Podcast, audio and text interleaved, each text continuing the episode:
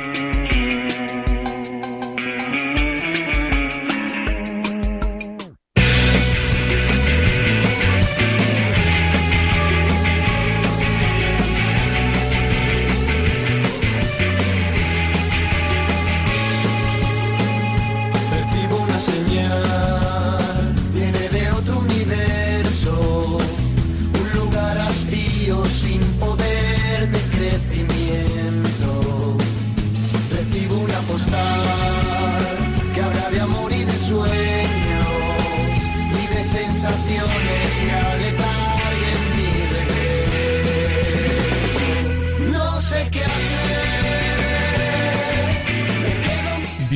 Marca Valencia.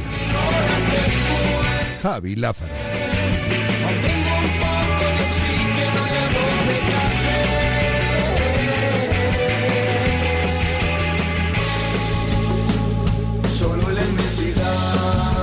Saludos, hola, ¿qué tal? Buenas tardes, sean bienvenidos, bienvenidas a esta nueva edición de Directo Marca Valencia, que estamos ya a jueves, es 21, 21 en concreto de diciembre, y lo especifico y lo repito, porque estamos, digamos, en el penúltimo programa de, bueno, de este Directo Marca Valencia de este año 2023. Y es verdad que es 21, mañana es 22, todos sabemos, o la gran mayoría seguramente de los oyentes, habrá mejor alguno que no tenga tan controlado las costumbres del país español, pero mañana es el día de la lotería de Navidad, como es habitual, todos pendientes de ese gordo de la lotería de Navidad, que vamos a ver exactamente qué deja en Valencia, ¿no? Estamos muy, muy, muy, muy, muy pendientes. Mañana Vicente Ortega hace el habitual especial de la lotería por supuesto también la sintonía de Radio Marca y ya aprovecho, como os decía en las últimas eh, jornadas, que mañana vamos a ir un poquito en esa línea. Obviamente con el deporte como punto central, pero que mañana este programa que habitualmente tiene una tendencia a ser un poquito magazine, pues vamos a intentar que sea un poco más abierto para hablar de Navidad, de fútbol, de baloncesto, de balonmano, del 23, del 24, de si te ha tocado la lotería o no, de si ha tocado en Valencia o no, de, cómo se vive eh, eh, la Nochebuena, la en casa de buenos amigos del programa, o tuyo incluso, porque mañana vamos a tener tiempo para los oyentes también. O sea, mañana va a ser, sabemos un poco las circunstancias, ¿no? De, de un 22 de diciembre, informativamente hablando, y lo que queremos es eh, bueno, en la medida que entendamos que la información nos da la posibilidad, que habitualmente el 22 de diciembre pues hay opciones de poder abrir un poco más la mirada, pues sobre todo mañana nos juntaremos a pasarlo especialmente bien, que es lo que queremos para cerrar obviamente este 2023, que para qué engañarnos, no nos ha dejado grandes cosas. Desde aquí se lo vamos a decir un poco a, a aquel que eh, controla un poquito el tema de lo que sucede. Hay que decirlo que a ver si para el 24, para el deporte valenciano, se estira un poco más. Porque es que el 23, el aficionado del Valencia, regular. El de Levante no te lo voy yo ni a contar. El de Valencia Basket, el de los chicos, bastante, bastante perfil bajo. El de las chicas, sí. Ahí sí que nos ponemos de pie, celebramos, ¿eh? sacamos el puño bien, bien, bien arriba y recordamos la primera liga femenina que nos ha dejado el 23. Eh, eh, hemos vivido, es verdad, descenso del Levante eh, de fútbol sala, pero ascenso de la Alcira, esa parte positiva. Hemos visto un buen año del Eleman con Queridor, las chicas manteniendo un poco su nivel en el, en el fútbol no ha sido un año con excelentísimas noticias para el deporte valenciano. Esa es la verdad. Hemos tenido un campeón del mundo en motos, eso sí, eh, desde luego hay que celebrarlo. Eh, hemos tenido en chicas también en motor, eh, en concreto, bueno, una campeona mundial, podemos decirlo así. Es verdad que con, sobre todo, mucho futuro, pero ya con un gran presente. Y en líneas generales, por ahí ha ido un poquito el tema, ¿no? Yo creo que en líneas generales lo recordaremos eh, a nivel valenciano por la Liga de las Chicas, por el eh, Campeonato del Mundo de, de Masia. Y como decíamos, por ejemplo, el martes en el Espacioteca, también, por supuesto, lo recordaremos por el Mundial del Fútbol Femenino, donde obviamente eh, Iván Andrés, Enid Salón, pues son dos campeonas del mundo valencianas eh, que están ahí y que obviamente lo hemos celebrado, como también, por ejemplo, con Alba Redondo, pero en este caso como jugadora del Levante Unión Deportiva. Bueno, otro de los detalles importantes de este año 2023 que se cierra. Y hoy vamos a hablar hasta las 3 de la tarde de deporte, de deporte valenciano, donde vamos a reflexionar y mucho, por eso abro ya el 639-465-832. Hoy es una terapia absolutamente libre, mañana lo va a ser más todavía, pero os pregunto directamente por el 2023, eh, por lo que ha dejado, por lo que eh, eh, creéis que es mejor, que es lo peor, o en definitiva, ¿qué guardaréis para vosotros el 2023? Porque a mí no se me va a olvidar, por ejemplo, momentos como bueno, inolvidable, obviamente, el penalti de, de, Levante a la vez. Eso es historia del fútbol valenciano para muchos años. Eh, inolvidable el gol de Javi Guerra al Valladolid. Yo creo que de ese nos acordaremos mucho, mucho, mucho, mucho tiempo. Como también nos vamos a acordar, por supuesto, de su último partido en el, Villamarín. Eh, bueno, momentos, circunstancias puntuales, pero que seguramente tienen mucha importancia. Bueno, o no, no lo sé. 639-465-832. Y ahora dentro de muy poquito vamos a abrir un pequeño debate que seguramente tiene más de romántico que de algo práctico, que es el tema de Mestalla y el nuevo Mestalla. Eh, y como lo vamos a explicar dentro de muy poquito, ahora dentro de, nada, eh, os digo de qué estoy hablando y a partir de ahí podéis opinar. Pero simplemente una pregunta muy clara. Eh, ¿Sois de los más románticos que os gustaría quedaros en el viejo Mestalla? De eso vamos a hablar dentro de un ratito también. Venga, 639-465-832, día para mucha opinión en este programa. ¿Por qué? Porque os vamos a contar, obviamente, pues bueno, por dónde van transitando la última hora de los nuestros. Es verdad que cada vez con más tranquilidad en el Valencia por la poca actividad que hay en el mercado de fichajes y obviamente se para la liga hasta el próximo día 2, como bien sabéis. Ahora repasaremos cómo fueron los resultados y todo esto ayer también para ver cómo se va a cerrar la clasificación en esta jornada liguera que se, que se va a cerrar hoy mismo y que además tiene en breve también ese Atlético de Madrid-Sevilla mm, para, cerrar un poco este primer tramo liguero.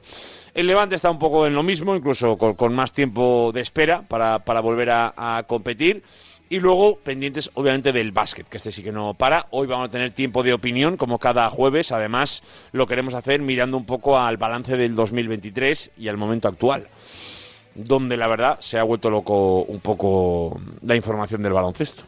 Porque ahora son las chicas las que están teniendo muchos problemas, porque ayer perdieron en Euroliga en casa, además de una forma muy contundente, que sinceramente no nos tenían nada acostumbrados a, esto, pero, pero es verdad que, oye, son cosas que pasan y que de momento están ahí y que de momento están dejando con muchos problemas a Valencia Basket para poder estar entre las cuatro mejores de este grupo A tiene que hacer una segunda vuelta o, mantener una segunda vuelta casi perfecta, porque lo de ayer es verdad que, deja muy, pero que muy tocadas sin duda a las jugadoras eh, valencianas. Esa es la realidad. Ayer eh, Valencia Basket cae 21 abajo en casa y eso, eso es algo que no es para nada normal prácticamente el partido se murió en los primeros 20 primeros minutos. Pero eso es algo que no debería permitir el equipo de Rubén Burgos, que obviamente nos tiene comprado otras cosas, que obviamente mm, hay que tener paciencia porque este equipo se lo ha ganado, pero no podemos dejar de decir que obviamente hay una crisis muy clara, muy clara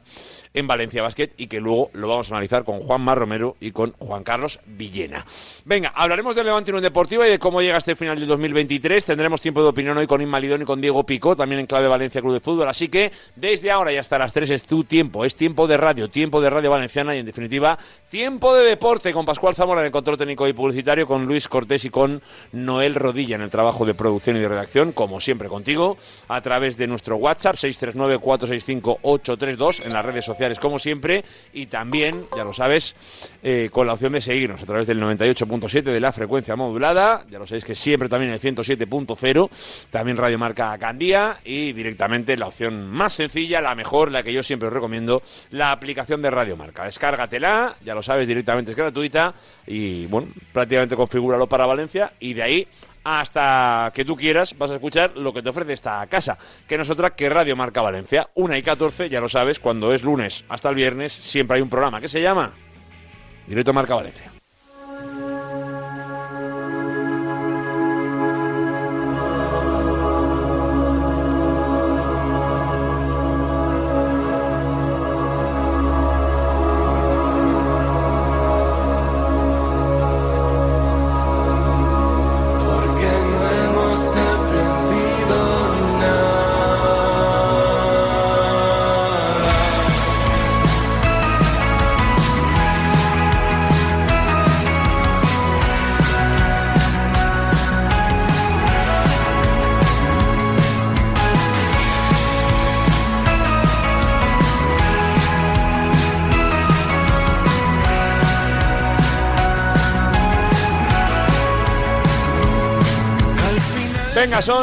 15 los minutos que pasan de la una de la tarde. Hola Luis Cortés, buenas.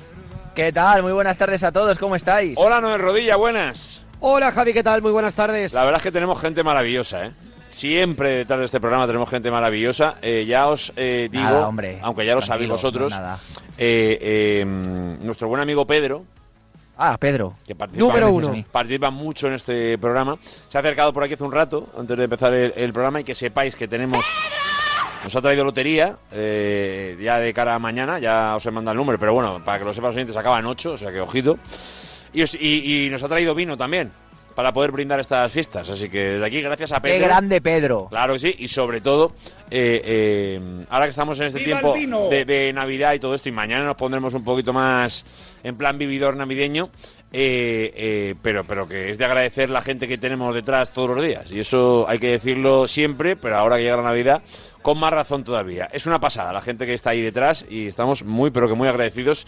De verdad que, que cada dos por tres nos sorprendáis con ese tipo de cosas. Así De que acuerdo gracias. contigo 100%. Ah, para Juan Eso Zamora, que el vinito ya lo estás ya medio catando, ¿eh? Pues Termina en 8, ¿no? Termina en ocho. Como el Pipo Baraja, ¿eh? Va, va, es que va a tocar el 8 este año, ya os lo digo, ¿eh? Vas a ir el 8, Luis Ojalá, Cortés, ¿eh? ojalá, ojalá. Yo es que nunca juego. Es más, yo te voy a decir una cosa. Si con la lotería de Radio Marca os haréis todos millonarios, yo no me hago, porque no he comprado. Bueno, pues... Es que yo, yo, yo, pero yo con esto y, y con la vida en general soy un dejado. Entonces, yo solo tengo la de Pedro. Por lo tanto, apuesto todo a Pedro. O sea, Apuestas Pedro puede ser mi salvador. Todo al 8, Pedro, además de escucharme en la radio, me puede hacer millonario. Bueno, es que Pedro se merece un pedestal aquí. Si, si toca, si toca el, el primer premio, ¿cuánto es? Pascual Zamora, confío en tu sapiencia, no lo sabes. A los 200.000 euros, ¿no? 200.000, pues, pues Creo sí, que sí, ¿no? si tenemos... 600.000, no lo sé, no lo sé. Uy, pues, pues sí que vamos informados. Y se supone que venimos aquí a informar. Bueno, tranquilidad. Eh, eh, lo- básicamente lo que quería decir es que de lo que quiera que sea un décimo, que no quiero meter la pata, eh, en el décimo lo pone, porque tengo aquí uno, eh, eh, que os toca un- una cuarta parte. Lo digo para que lo tengas. 400.000 euros. por- 400, 400.000, Pues, Luis efectivamente. Cortés, te, puede 400. te pueden tocar 100.000 pavos. Poca broma, ¿eh? Poca broma. O sea, que ojito. Hombre, ¿eh? con 400.000 euros ficha Sergi Canós. Es verdad, es verdad. Bueno, si él se, bueno, si él se deja fichar, que esa es otra historia. No, no, no, eso, eso- eso es un decir. hubiera pagado yo, hubiera pagado yo el, el traspaso. Y, se- y- eh, eh, ahí su pague yo, ¿no? Sería, sería un poquito más la, la lectura. un Claro. poquito- claro, claro, claro, claro, claro. Está bien, está bien. Eh, eh, os digo una cosa. eh, ¿Cuál es vuestra imagen del 23? Ya que empezamos a pedirle un poquito entre hoy y mañana vamos a ver todo esto. Pero eh, si hay que quedarse con una imagen, eh, en primer lugar, Luis Cortés, ¿con qué te quedas tú del 23? La verdad es que es duro, ¿eh? El 23 ha sido muy duro. Eh, pues mira, te voy a decir una cosa. em, me alegra que me haya cruzado la cara el Pipo Baraja, porque yo no era pro Pipo Baraja cuando llegó al Valencia. No creía que fuera el entrenador idóneo y la verdad es que me la ha partido por la mitad porque ha demostrado ser el entrenador idóneo para el Valencia y salvar de una situación crítica al Valencia. Así que mi imagen es cuando llega con toda la ilusión del mundo, Baraja al Valencia Club de Fútbol y consigue hacer de este club al menos un equipo digno con unos propietarios lamentables. Es la imagen de Luis Cortés. La de Noel Rodilla, ¿cuál es? Mi imagen, mi día, sin lugar a dudas, fue aquel 17 de junio, Imaginaba. hasta el minuto 125, la ilusión, la alegría de todo un Ciudad de Valencia completamente lleno y que desgraciadamente se volvió en, el- en la peor pesadilla, en el peor día de todo el año. Pero yo creo que hay que destacarlo porque el Levante lo tuvo muy cerca de volver a Primera División. Son momentos, y son muchos, ¿eh? Los que nos ha dejado este año Tío, pero, 2023. pero, pero escúchame, no puede ser un momento tuyo del 2023 el momento más cenizo de todo el año. Bueno, a ver, es uno de- yo, yo, desde luego... Es que para mí o sea, ha no sido el que más ha será un ¿eh? momento deportivo que recordaremos mucho tiempo, ¿eh? Ese Total. Yo sobre todo fue, fue recordaré- un golpe sobre todo- brutal, ¿eh? Yo sobre todo, no, estaba yo narrándolo, Lázaro. Sí, sí, ¿Qué sí, me vas pero, a contar? pero, pero- pero Claro, que, pero que es decir, entendamos la situación, o sea, me refiero, es que... Pero ya, pero es decir, un son mucho más graves que todo lo 2023, demás, ¿eh? Quiero decirte, un momento de tu vida, pues igual digo mi primer beso, no digo la primera vez que me dejó mi exnovia. ¿Sabes lo que te quiero decir? Eh, eh, porque obviamente es un momento histórico en tu vida, claro que es un momento histórico, pero no lo destacaría yo. Es decir, yo estaba ahí, yo vi a la Es gente que a nivel llorar. deportivo, a nivel deportivo, Luco, ¿cuántas alegrías te has llevado este Claro, 2023? claro, es que el resto- Ninguna, es que Se No, ni- no, ya lo sé, la cosa está, la, la- la cosa ha estado fastidiada. La Liga Femenina, en general. total, lo total. único, la Liga de Valencia Básquet, la femenina, lo único, y, y Claro, el la- por campeonato de ejemplo, Llama por ejemplo es un momento demás más nada. histórico. Por ejemplo, yo, yo por ejemplo, el partido de, el último partido de la Liga de Ascenso de Levante Unión Deportiva, aparte de que me perdí mi, mi viaje a Cádiz con mis amigos, Jorín, a mí, a mí, mira que, yo, no soy sospechoso de, pero a mí me costó narrar ese gol. y, tuve que hacerlo porque era una emisión nacional. Pero a mí me costó narrarlo, pero ya no por nada, sino porque yo es el momento más cruel que he visto en el mundo del fútbol. Coincido, coincido contigo. Yo he visto de pequeño las Champions del Valencia, era muy pequeño, pero las he visto por la tele. He visto el gol de Envía al Valencia en las semifinales de la UEFA. He visto muchas cosas, pero sin ninguna duda es el momento más cruel que yo he visto en mi vida en el mundo del fútbol. Y la gente llorando en la grada. Pellegrino, yo, me fui. a ver, hay muchos. Yo me fui Yuki, depende de cada uno en su equipo, pero, pero, obviamente todo lo que pasa en el último instante es muy doloroso. Yo, por ejemplo, el enviar lo recuerdo como algo relativamente similar. Las consecuencias económicas, pues no, es lo mismo. Es diferente, es diferente, claro. Lázaro, no es lo mismo un ascenso donde te juegas la economía de un club que una, que una semifinal de UEFA donde, bueno, vas a una final, jajaja, no marchamos, vale, pero no te estás jugando el poder económico de un Valencia ni nada por el estilo. Eso es la verdad. Pero bueno, son opiniones y ahora luego vamos con ese WhatsApp, ya lo sabéis como siempre, con esa terapia de los oyentes de Radio Marca Valencia. Pero antes, eh, quería ver un melón que está siempre yo creo que rondando la actualidad del Valencia Club de Fútbol, que sinceramente me parece más romántico que, posible, porque creo que sobre todo a aquellos que tienen que tomar las decisiones se les ve eh, poco por la labor eh, de, ir eh, replanteando la situación del nuevo Mestalla o de Mestalla en general. ¿A qué me refiero? Eh, hay una idea siempre muy romántica que es la de, oye, ¿y el Valencia no se planteará el quedarse en el viejo Mestalla? Eh, alguien que quien suele habitualmente, o por lo menos le gusta, eh, abanderar o, dejar muy claro cuál es su postura es nuestro compañero del diario el, eh, Levante Mercantil Valenciano, Vicente Chilet. Hola Vicente, buenas. Hola, ¿qué tal, compañeros? Estoy encantado, por supuesto, de que estés hoy en nuestro programa, de que estés aquí en este directo marca Valencia. Eh, llevamos un tiempo planteando la opción de tocar este tema, que es un tema que es verdad que es un poco atemporal, pero que está un poco en, la calle. Porque yo, eh, en, definitiva, Vicente, lo que yo percibo por parte de todo el mundo es que todo el mundo estaría encantado quedarse en Mestalla, más o menos, ¿eh? Más o menos, quedarse en Mestalla, pero nos han eh, mandado un mensaje tan claro de que es inviable que bueno, pues intentamos eh, dejar de lado la opción de soñar en, quedarse en lo que es la casa real del valencianismo, ¿no? Que sería el, el Mestalla tradicional. Tú aún un poco apelas, ¿no? A, que no desaparezca del todo ese Mestalla. Sí, pero no, no pelo necesariamente desde el eh, sentimentalismo o desde el eh, romanticismo, que creo que a veces cuando se apela a este tipo de cuestiones históricas o que tienen que ver con, con la cultura del, del, club o con sus eh, símbolos, parece que sea toda una batalla más eh, retórica de, de, batallitas, que el futuro está en, en otro lado, pero el planteamiento que, que, hago, más, más allá de que me falla, es el lugar donde hemos ido con nuestros padres, abuelos, donde ha jugado Wilkes, Puchades, Kempes, eh, Milladovic, el Piojo, eh, Mendieta, es que el, um, tal, tal y como está eh, la, situación económica del, del, Valencia, las perspectivas financieras a corto, medio y, largo plazo, creo que realmente lo romántico, lo utópico es intentar eh, abarcar la finalización de, las obras del, nuevo estadio y no replantear eh, la posibilidad de, quedarse en Mestalla o de reformar Mestalla y, y adaptarlo a los cánones arquitectónicos y, comerciales que, pueda tener, porque es que creo que es mucho, eh, mucho más caro emprender una huida hacia adelante de, y, también basándose exclusivamente en que es muy difícil deshacer todo el nudo legal y, urbanístico. A mí si, se me dice pues que al final es más eh, barato y que va a tener un mayor eh, rédito deportivo y financiero y, económico en provecho del, Valencia. Cambiarse de, estadio lo, lo, acepto y lo acato, pero es que creo que eh, a la larga es mucho más complejo de abordar, eh, acabar las eh, obras en el futuro Mestalla que adecuar el, el viejo Mestalla que tiene muchísimas más facilidades, que es un estadio mucho más eh, céntrico, eh, con menos problemas de tráfico para para acceder, conectado a grandes eh, avenidas a nivel pues de, de seguridad no es el, avispero que, que, es Cortes Valencianas, que simplemente con la gente que regresa de segundas residencias eh, pues ya, ya se provocan atascos. Creo que planteándolo desde un punto de vista de rentabilidad, no solo de, de romanticismo, sería una opción que tendría que, que estudiarse y por lo menos eh, pelearla, intentar deshacer ese nudo eh, legal y, y urbanístico que, es, que parece ser la única razón por la que no se puede abrir el debate.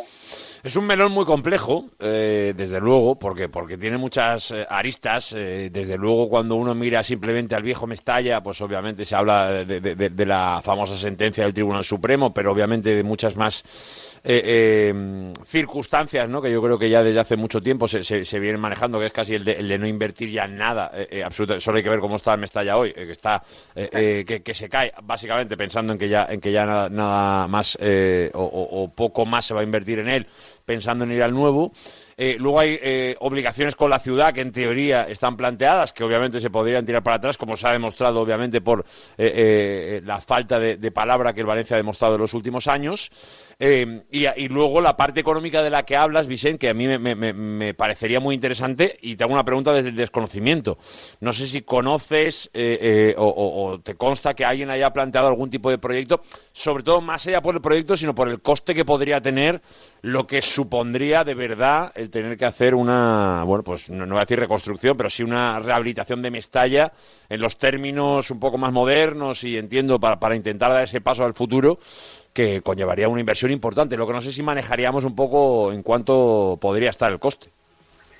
Pues eh, sí que me consta que, que hay gente desde sus eh, sectores que, que están mirando esas, esas opciones. Eh, no hay nada todavía claro ni, ni público, pero lo que sí que me llega es que la rehabilitación de Mestalla, que aparte es una estructura que, que permite dar mucho juego, escuchaba eh, hace poco en, en Apunta uno de los arquitectos de la reforma del Mundial 82 y, y decía pues que eh, tanto con las eh, balconadas, con las estructuras que hay en la parte recayente a la avenida de, Aragón, hay capacidad para readaptar eh, Mestalla pues a, a todos los eh, cánones comerciales que debe tener un estadio moderno y, hacer que el Valencia pues eh, tenga capacidad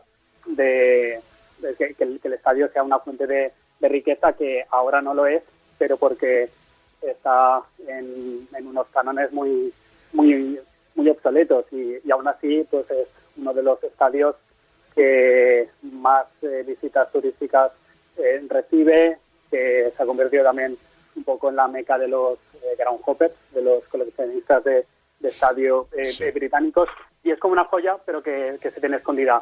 Y no, no ha salido nada todavía público, pero sí que me consta que hay gente que, que, el- que está intentando pues eh, justificar esa eh, ecuación de que poder quedarse en un Mestalla remozado, rehabilitado y, moderno es mucho más eh, factible desde el punto de vista económico que todo lo que hay que hacer todavía en, en el estadio de Corso.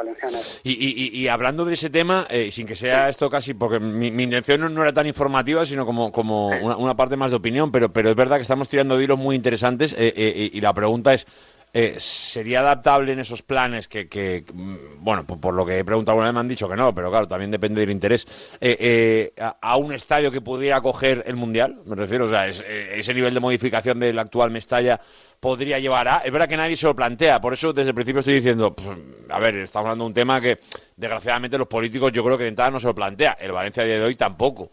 Entonces es difícil que, salvo la calle, se lo plantee a alguien, pero eh, eh, ¿cómo ves tú eso, eh, eh, eh, Vicente? ¿que, que crees que es posible o, o- no lo sabemos? Que si no tenemos la respuesta, pues no la tenemos. A ver, a nivel de, de plazos, creo que ya eh, creo que ya se llega tarde, porque las candidaturas que, que se han presentado, pues ya ahí ahí sería inviable. Para que después cumpla el canon mínimo de los eh, 40.000 espectadores, ahí habría que ver qué tipo de remodelación se, proyecta en, en Mestalla, porque mm, mm, teniendo que cumplir también para no tener que volver a recaer pues en, en una posible sentencia judicial eh, en contra, pues eh, sería un estadio que eh, como mucho tendría pues la, actual capacidad o, o, que abordaría una remodelación al estilo eh, Juve, ¿no? Que la Sí. política de- del que menos es más, ¿no? Que, el, que un, un estadio que esté siempre siempre lleno, aunque tenga menos eh, espectadores, al final también eh, impulsa al club. Pero creo que lo principal es que eh, sí que mm, se llega un, un poco tarde y que aparte todo el enjambre eh, legal y, y urbanístico que eh, habría que deshacer eh, para, para, el- para reconvertir pues el, eh, también el cambio de las parcelas y demás mm, para mí eh, para el mundial 2030 quizá ya se llegaría tarde Bueno, eh, así está un poco explicado por encima también para, para aquel que, que, hombre, quiera sacar simplemente la parte romántica y quiera centrarse un poco más en, de verdad qué, qué opciones podrían existir, pues ya estoy escuchando un poquito las opciones que, se podrían dar. No sé, eh, Luco, ¿a ti te, te- a qué te suena lo de quedarte en el viejo Mestalla? ¿Algo que te gusta, que no? Que- A mí me encantaría. A mí me encantaría, pero es que además te voy a decir una cosa, eh, el nuevo San Mamés está precioso, los distintos campos que están haciendo nuevos están quedando muy bien, sí que es cierto que he visto la maqueta del nuevo Sánchez Pijuán y no me gusta absolutamente nada, eh, pero bueno, pues eso ya al final es gustos, pero es que yo claro, cuando hacen eh, con el dron esa cámara arriba del nuevo San Mamés, cuando hacen con el dron las, las distintas visiones de los distintos campos nuevos, es que todos me parecen igual es que todo es lo mismo. ¿No? Eh, Sí que es cierto que, por ejemplo, el nuevo Bernabéu es distinto eh, por, la, por, por la fachada, por cómo va a estar hecho, que es muy bonito, muy moderno, muy grande, muy top. Vale, pero es que tú lo miras y es prácticamente igual que el nuevo San Mamés. Y cuando tú miras Mestalla es distinto. Mestalla es más viejo, es más viejo, pero tiene ese encanto de ser el estadio más antiguo, tiene ese encanto de ser Mestalla y tiene ese encanto del atractivo que siempre nos ha gustado a todos de, Mestalla, ¿no? Por lo tanto, yo cuando voy a Mestalla es que me encanta, sobre todo también el nuevo estadio de Mestalla va a tener, según los bocetos que hemos visto y que ha informado el club, va a tener las gradas en modo óvalo y no como, los, como las tenemos en el viejo Mestalla, que son como haciendo diagonal hacia abajo, que eso el jugador lo nota muchísimo. Lo nota muchísimo. Es decir, cuando tú vas al Wanda, por ejemplo, que el Wanda es un estadio impresionante, vale, sí. Pero es que, claro, el jugador no nota igual cuando las gradas están puestas hacia abajo, que parece que te vas a caer al campo. Eso es lo, mejor que tiene. Mestalla.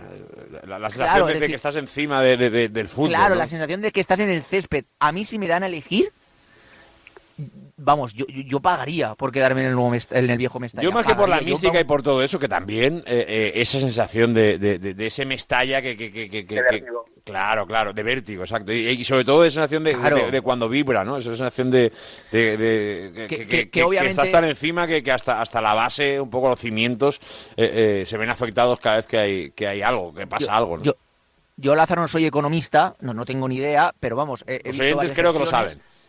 He, visto varias versiones y, y- sobre todo versiones que emanan desde el propio Valencia Club de Fútbol que dicen que para la viabilidad futura del Valencia Club de Fútbol es necesario hacer el nuevo estadio.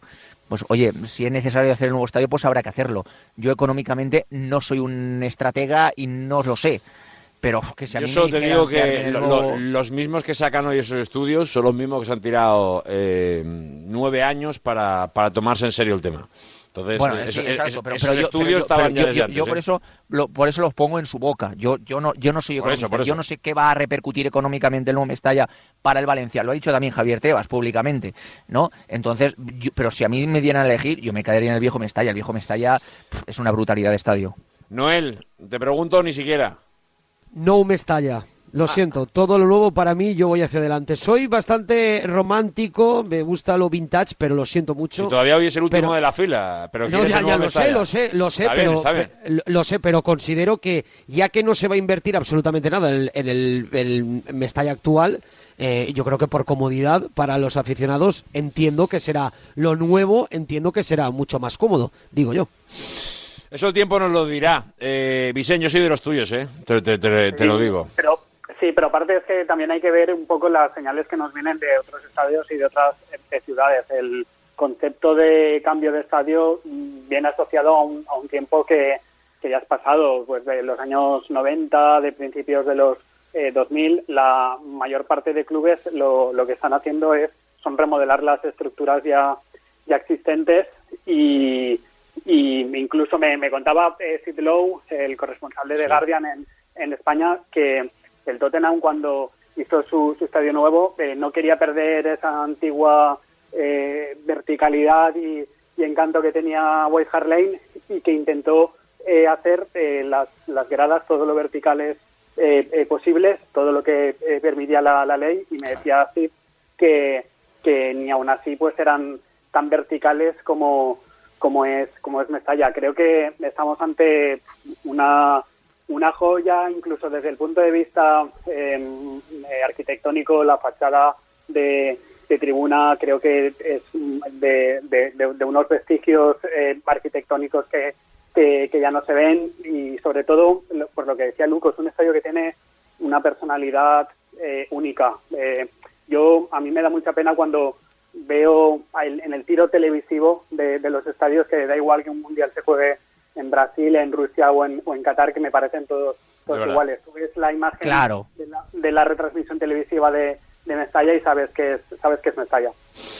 Eso me encanta, ¿eh? además, sobre todo cuando son imágenes antiguas de, de fotos de césped, que, siempre todos tienen algún detalle que te dice, no, ese es el antiguo Calderón, ese es el Tartiere, ese es el... Y, y Mestalla se reconoce enseguida, antiguamente con las vallas, ahora sí, pero, pero, pero que tenía un poco su, su forma de, ser reconocido fácil, sencillo, por, por, por, por, los años también que uno lleva viéndolo, ¿no? Pero, pero sí que es un debate que está ahí, que está en la calle, que además, eh, como se eterniza el cambio al nuevo estadio. Es normal que cíclicamente vaya apareciendo. Pero. Y es normal pero, que a algunos eh, seguidores le, le, entren dudas. Venga, Noel, para pero, ir acabando pero, con este sí, debate. lo último, digo, pero entiendo yo que, por ejemplo, los aficionados del Mallorca, los aficionados del, de la Real Sociedad, los del Celta de Vigo, estarán más contentos con el estadio actual.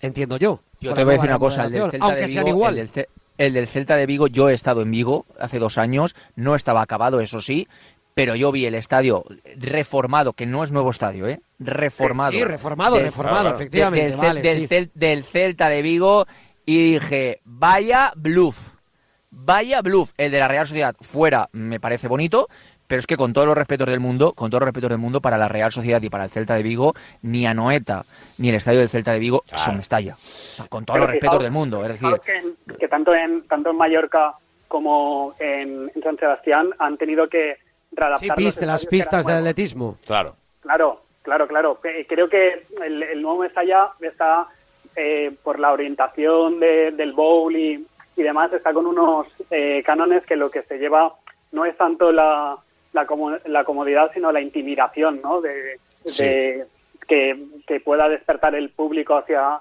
hacia los rivales. Y, y eso, eh, en replicarlo ya con la estructura ya, ya hecha, el, el, esqueleto que ya está hecho en el nuevo Mestalla, eh, intentar cambiar eso, pues igual obliga a que cuando ya tengas el nuevo estadio, replantear lo que han hecho en la Real Sociedad y, y Mallorca.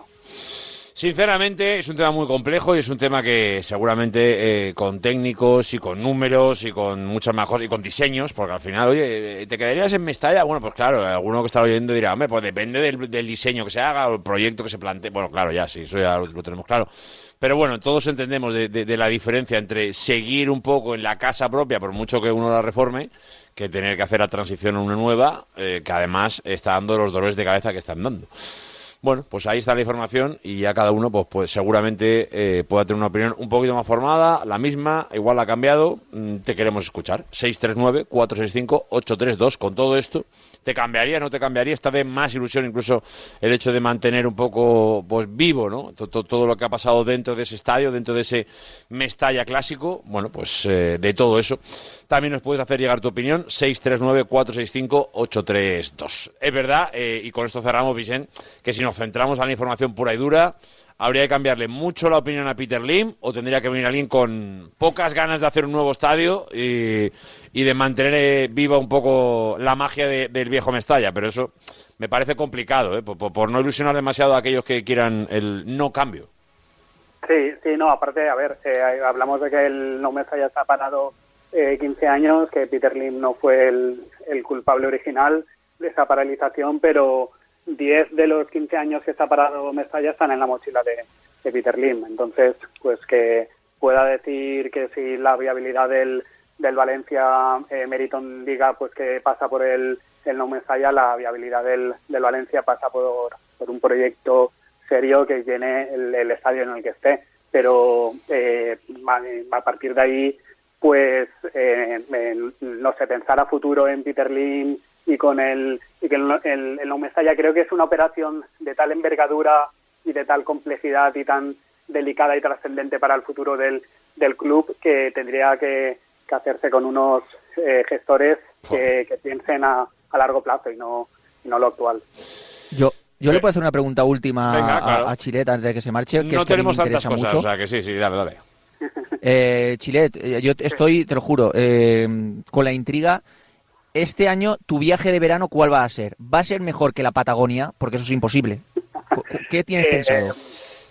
De, de momento me voy a, a Trieste, al norte de Italia, ahora en, Muy tuyo, sí. en, en Navidad y, y después eh, el, el planteamiento es de, de un viaje grande, claro. Sí. Eh, eh, Asia, África, América, ¿por dónde estamos tirando un poco el olfato? El olfato, luego ya... Eh, el olfato, el olfato eh, por, por América. ¿América? Venga, pues... América, América. Eh, eh, lo que no sabemos es si acabará en libro o no, que esa es otra opción también, claro. Yo, yo creo, yo creo que nada va a superar su viaje a la Patagonia de, de, de Argentina, eh, esa ruta que se hizo por, por todo congelado. Yo creo que ahí no vas a poder superarlo, ¿eh? No estoy de acuerdo. Estoy de acuerdo. Su viaje en tren me pareció más chulo todavía. ¿Sí o no? sí, sí.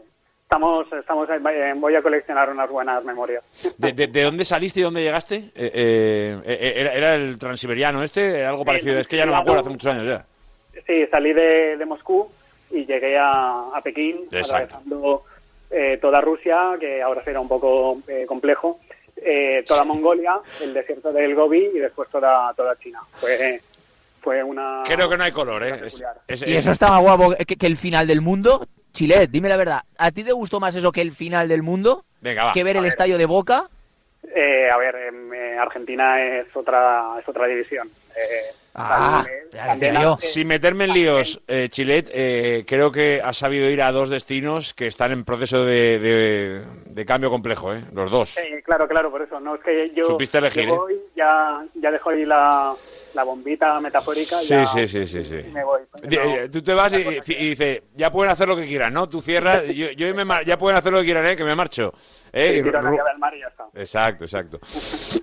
Chilet, que siempre es un eh, encanto, un orgullo y además un placer escucharte y, y sobre todo además que nos acompañes en este tiempo de radio en directo Marca Valencia. Te mando un abrazo muy grande y sobre todo te deseo una feliz fiesta, Vicente, ya lo sabes. Te mando un abracito.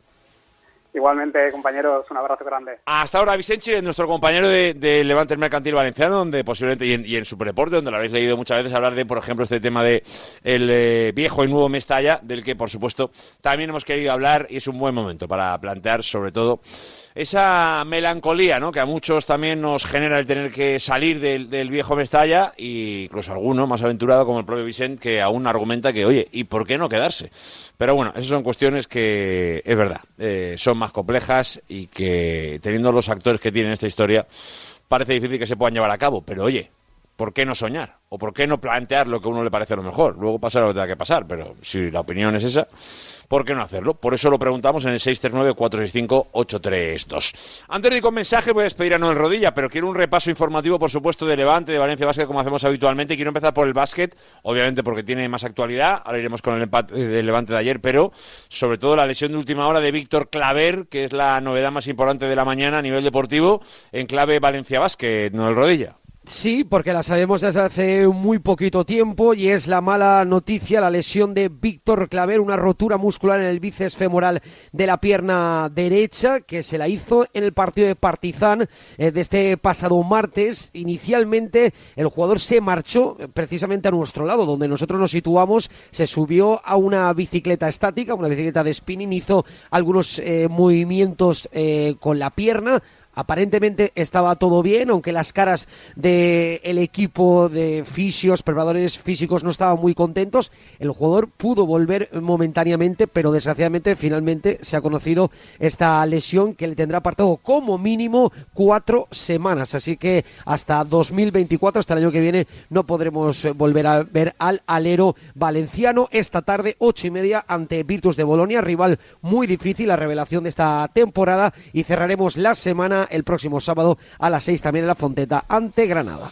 Y antes de cerrar este, entre comillas, primer tramo del programa, como hacemos siempre, eh, ayer empató el Levante y sobre todo ayer también cayeron las chicas, eh, 21 abajo, eh, Noel, vaya, vaya partidito, yo no lo vi, no voy, a, no voy a engañar tampoco, pero viene a confirmar una tendencia relativamente preocupante eh, del equipo de Burgos. Sí, porque tan solo suma una victoria de los últimos cinco encuentros. Se enfrentaban entre los cuatro primeros entre ellos. Perdió Zaragoza, perdió Esquío, tercero y cuarto clasificado, y tú también perdiste. Así que no has recortado absolutamente nada contra los eh, contra el tercero y contra el cuarto clasificado. Sí es cierto que eh, la situación es la misma, aún queda mucha segunda vuelta. Veremos si Valencia Basket puede darle la, vuelta, eh, valga la redundancia, esta situación. Ahora mismo es quinto a dos victorias de ese de esas posiciones que dan acceso a los cuartos de final de la Euroliga. Y ayer el Levante empata dos, muy buen punto en la Romareda, porque eh, al final es que ibas 2-0 al descanso, con dos, para mí, errores eh, de la defensa. No hay que olvidar que el Levante ayer tan solo jugó con un central titular, con eh, Alex Muñoz, y al final, en dos zarpazos, en la segunda mitad, el equipo eh, pudo empatar Fabrizio a la contra, que por cierto, hay también eh,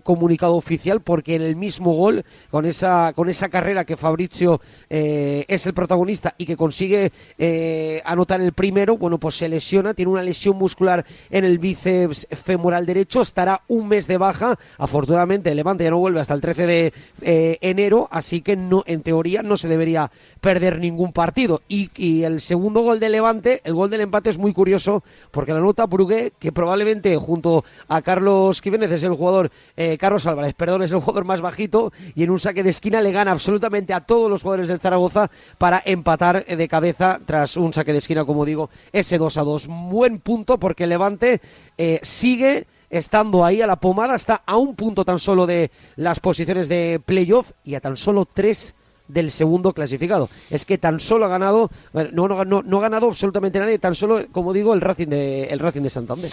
Ha cambiado mucho la vida del Levante en las últimas semanas, también la de Valencia Basket masculino, en línea general es muy positiva, la tendencia verá menos eh, positiva es la de las chicas de, de Valencia Basket. Noel Rodilla, te mando un abrazo muy grande. Un abrazo, Javi. Venga, 1 y 48, mensaje 639-465-832, el WhatsApp de Radio Marca Valencia para escuchar a la gente, para escucharte a ti, para escuchar la terapia de las familias de Radio Marca Valencia, 639-465-832. Buenas tardes, Radio Marca Javier de Náquera. ¿Qué pasa, Yo tocayo? como positivo del 2023, A ver. en lo deportivo del Valencia, me quedaré siempre con el gol de Javier al Valladolid, la victoria ante el Madrid Vaya. y el gol de Alberto Marí en el campo del Celta. Vaya. Y ahí es donde ya vi al equipo realmente salvado. Y lo negativo, que Peter Lin sigue estando en el Valencia. Hasta que no lo tiremos no será un buen año para los valencianistas. Un saludo y a un Valencia. Muchas gracias, amigo. Felices Buenos fiestas. días, ¿eh? Radio Marca, familia, aquí Dani de Benaguasir. ¿Qué pasa, Javi Crack? Pues lo mejor para mí ha sido el descubrimiento de los chicos del Valencia, Sí. de los canteranos en tema valencianista y lo peor es cuando los últimos partidos de la liga pasada que estuvimos a punto de bajar, que fue terrible.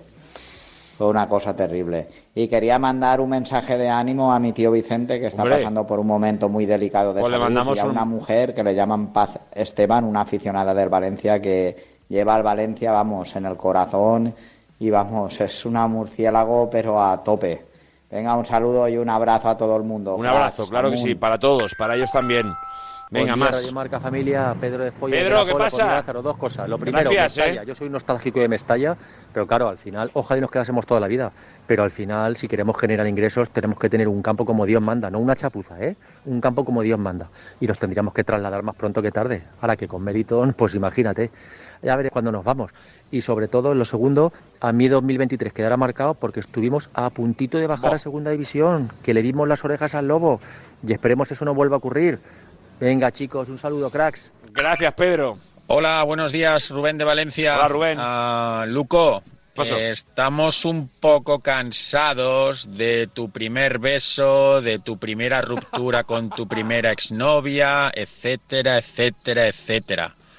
Deporte, tío, es un programa de deporte. Un poquito, un poquito. Deja los paralelismos de novias, novios y fiestas a un De lado. guardar. Venga, que vaya Pero- bien el final de año. Amun Valencia. Le gusta, le gusta a Luis Cortés contar sus cositas. ¿Qué tal? gusta. Buenas tardes. Aquí en ruta para variar. Sí, como tiene que ser. Felices fiestas si no volvemos a, a escucharnos. Y nada, momento ninguno, ninguno. Vamos Ninguno. a poner el de Javi Guerra. Me quedo aún con la nostalgia de aquella remontada al Barça del 0-3 con dos goles del Piojo, Morillo y Burrito Ortega. Y Yo no he visto ya hace mucho tiempo nada parecido. En fin. 400.000 euros al décimo. Creo Sí, que los sí, 40.000 euros primeros no tributan. Y el resto, el 20% para Hacienda. Eso es lo que tenéis. Au. Bueno, eh, aunque se quede, aunque se quedase más Hacienda, lo firmaría ahora mismo, ¿eh? ya te aviso, ¿eh? ya te aviso. Solo por saber que me ha tocado, ya nos, nos iría compensando. Pero bueno, bien está Luis Cortés, que claro, mucha historia tuya, mucha mucha vida privada, mucho demás, y claro, el oyente dice, Qué no, mal si- rollazo, si, ¿no? si yo quiero Qué escuchar Javi rollazo, Guerra, Alberto Marí, esas cosas, claro. Que estamos en Navidad, hombre. Yo que he empezado la Navidad, yo casi, he empezado exultante, la verdad. O sea, ha ganado el Valencia 1-0, eh, el último partido de Liga 23 puntazos. Ganó el Valencia femenino también 0-1 en Granada, el último partido de Liga. Esta semana hecho PR en press banca y en hombro. Ganó ayer eh, los Grizzlies Memphis con. eh, Venga, una- exactamente como dice el oyente, 1 y 52, 639 Exultante. 465 832. El WhatsApp de Radio Marca Valencia. Pausita, que vamos con más análisis, porque hoy viene mucho análisis. Venga, más aquí en directo Marca Valencia.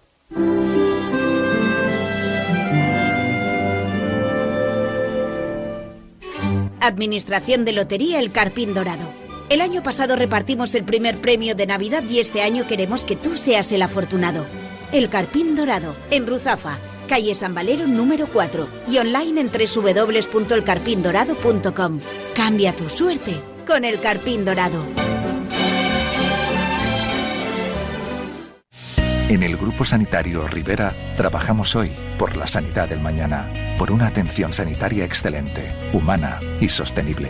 Nacimos hace más de 25 años para mejorar tu salud y bienestar, para demostrarte que tú estás en el centro de todo, convirtiéndonos así en un referente de la gestión sanitaria, porque de la responsabilidad nace la confianza.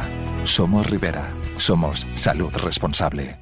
Escúchame, cáncer. Aprendí a luchar y te estoy ganando. Enfrente me tienes a mí y a la investigación. Cris contra el cáncer. Investigamos. Ganamos. Vuelvo a pasar por delante de la casa que dejamos atrás.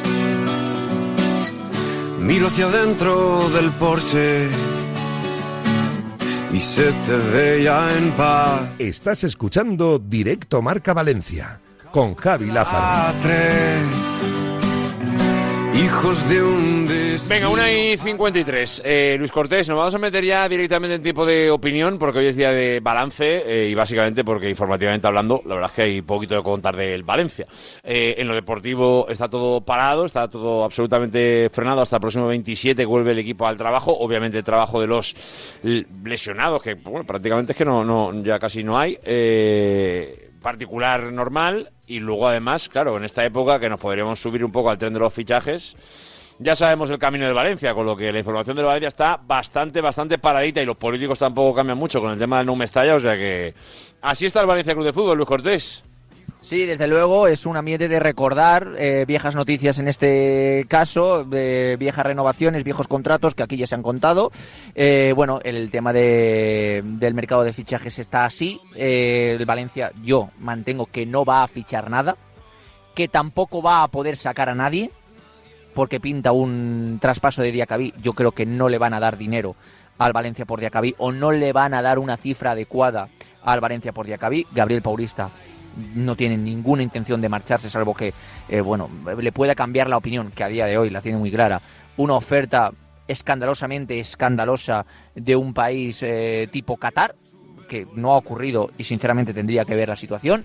Y el tema de Zenkozkayar, yo sinceramente es la, la única esperanza que yo tengo porque ahora es cierto que él no se quiere marchar, pero conforme vaya pasando el mercado de enero, lleguemos a los últimos días y él entienda que en el Valencia no va a tener partidos, igual cambia de opinión. Pero su opinión actual es que no quiere marcharse cedido porque sí que es cierto que cuenta con algunos intereses de Turquía que a él tampoco le seducen demasiado.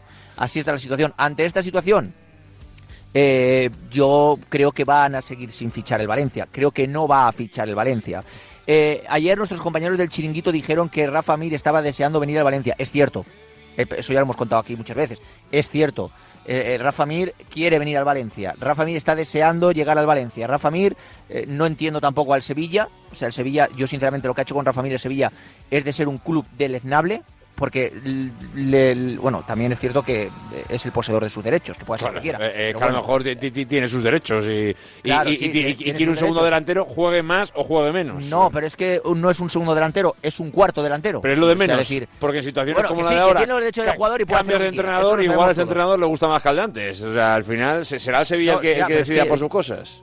llevan ya tres entrenadores. Sí, pero a nivel moral, a nivel moral no creo que sea correcto lo que ha hecho con un jugador el Sevilla, ni a nivel económico tampoco, porque bueno, pero le está chupando ahí fair play financiero. Pero más allá de eso, eh, el Sevilla sí que está dispuesto a sacarlo, igual que en verano, pero el Valencia a día de hoy no tiene músculo económico para eh, fichar a Rafa Mir. ¿Que Peter Lim pueda cambiar la opinión y ponerlos para Rafa Mir como hizo en verano? Pues a día de hoy yo no tengo noticias de lo que lo vaya a hacer.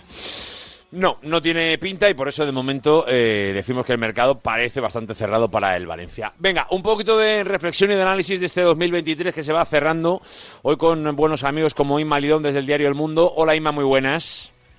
Hola, buenas, ¿qué tal? Luego te voy a preguntar por esto que hemos planteado un poquito al principio del programa, que es eh, esta idea un poco romántica de, de quedarse en el viejo Mestalla, ¿no? Que es un poco así como muy, muy pero yo, yo lo veo poco práctico, esa es la, esa es la verdad, ¿eh? o con pocas opciones reales de que suceda. Pero empiezo por el 2023 que se nos marcha. Inma, eh, ¿qué deja el 2023 para ti? Eh, eh, pensando un poco todo lo que hemos vivido este año, pues la verdad es que ha sido un añito intenso, ¿eh? no nos vamos a quejar porque, porque ha podido ser lo peor, no ha llegado a tanto, pero, pero por intensidad de año no ha sido. ¿eh?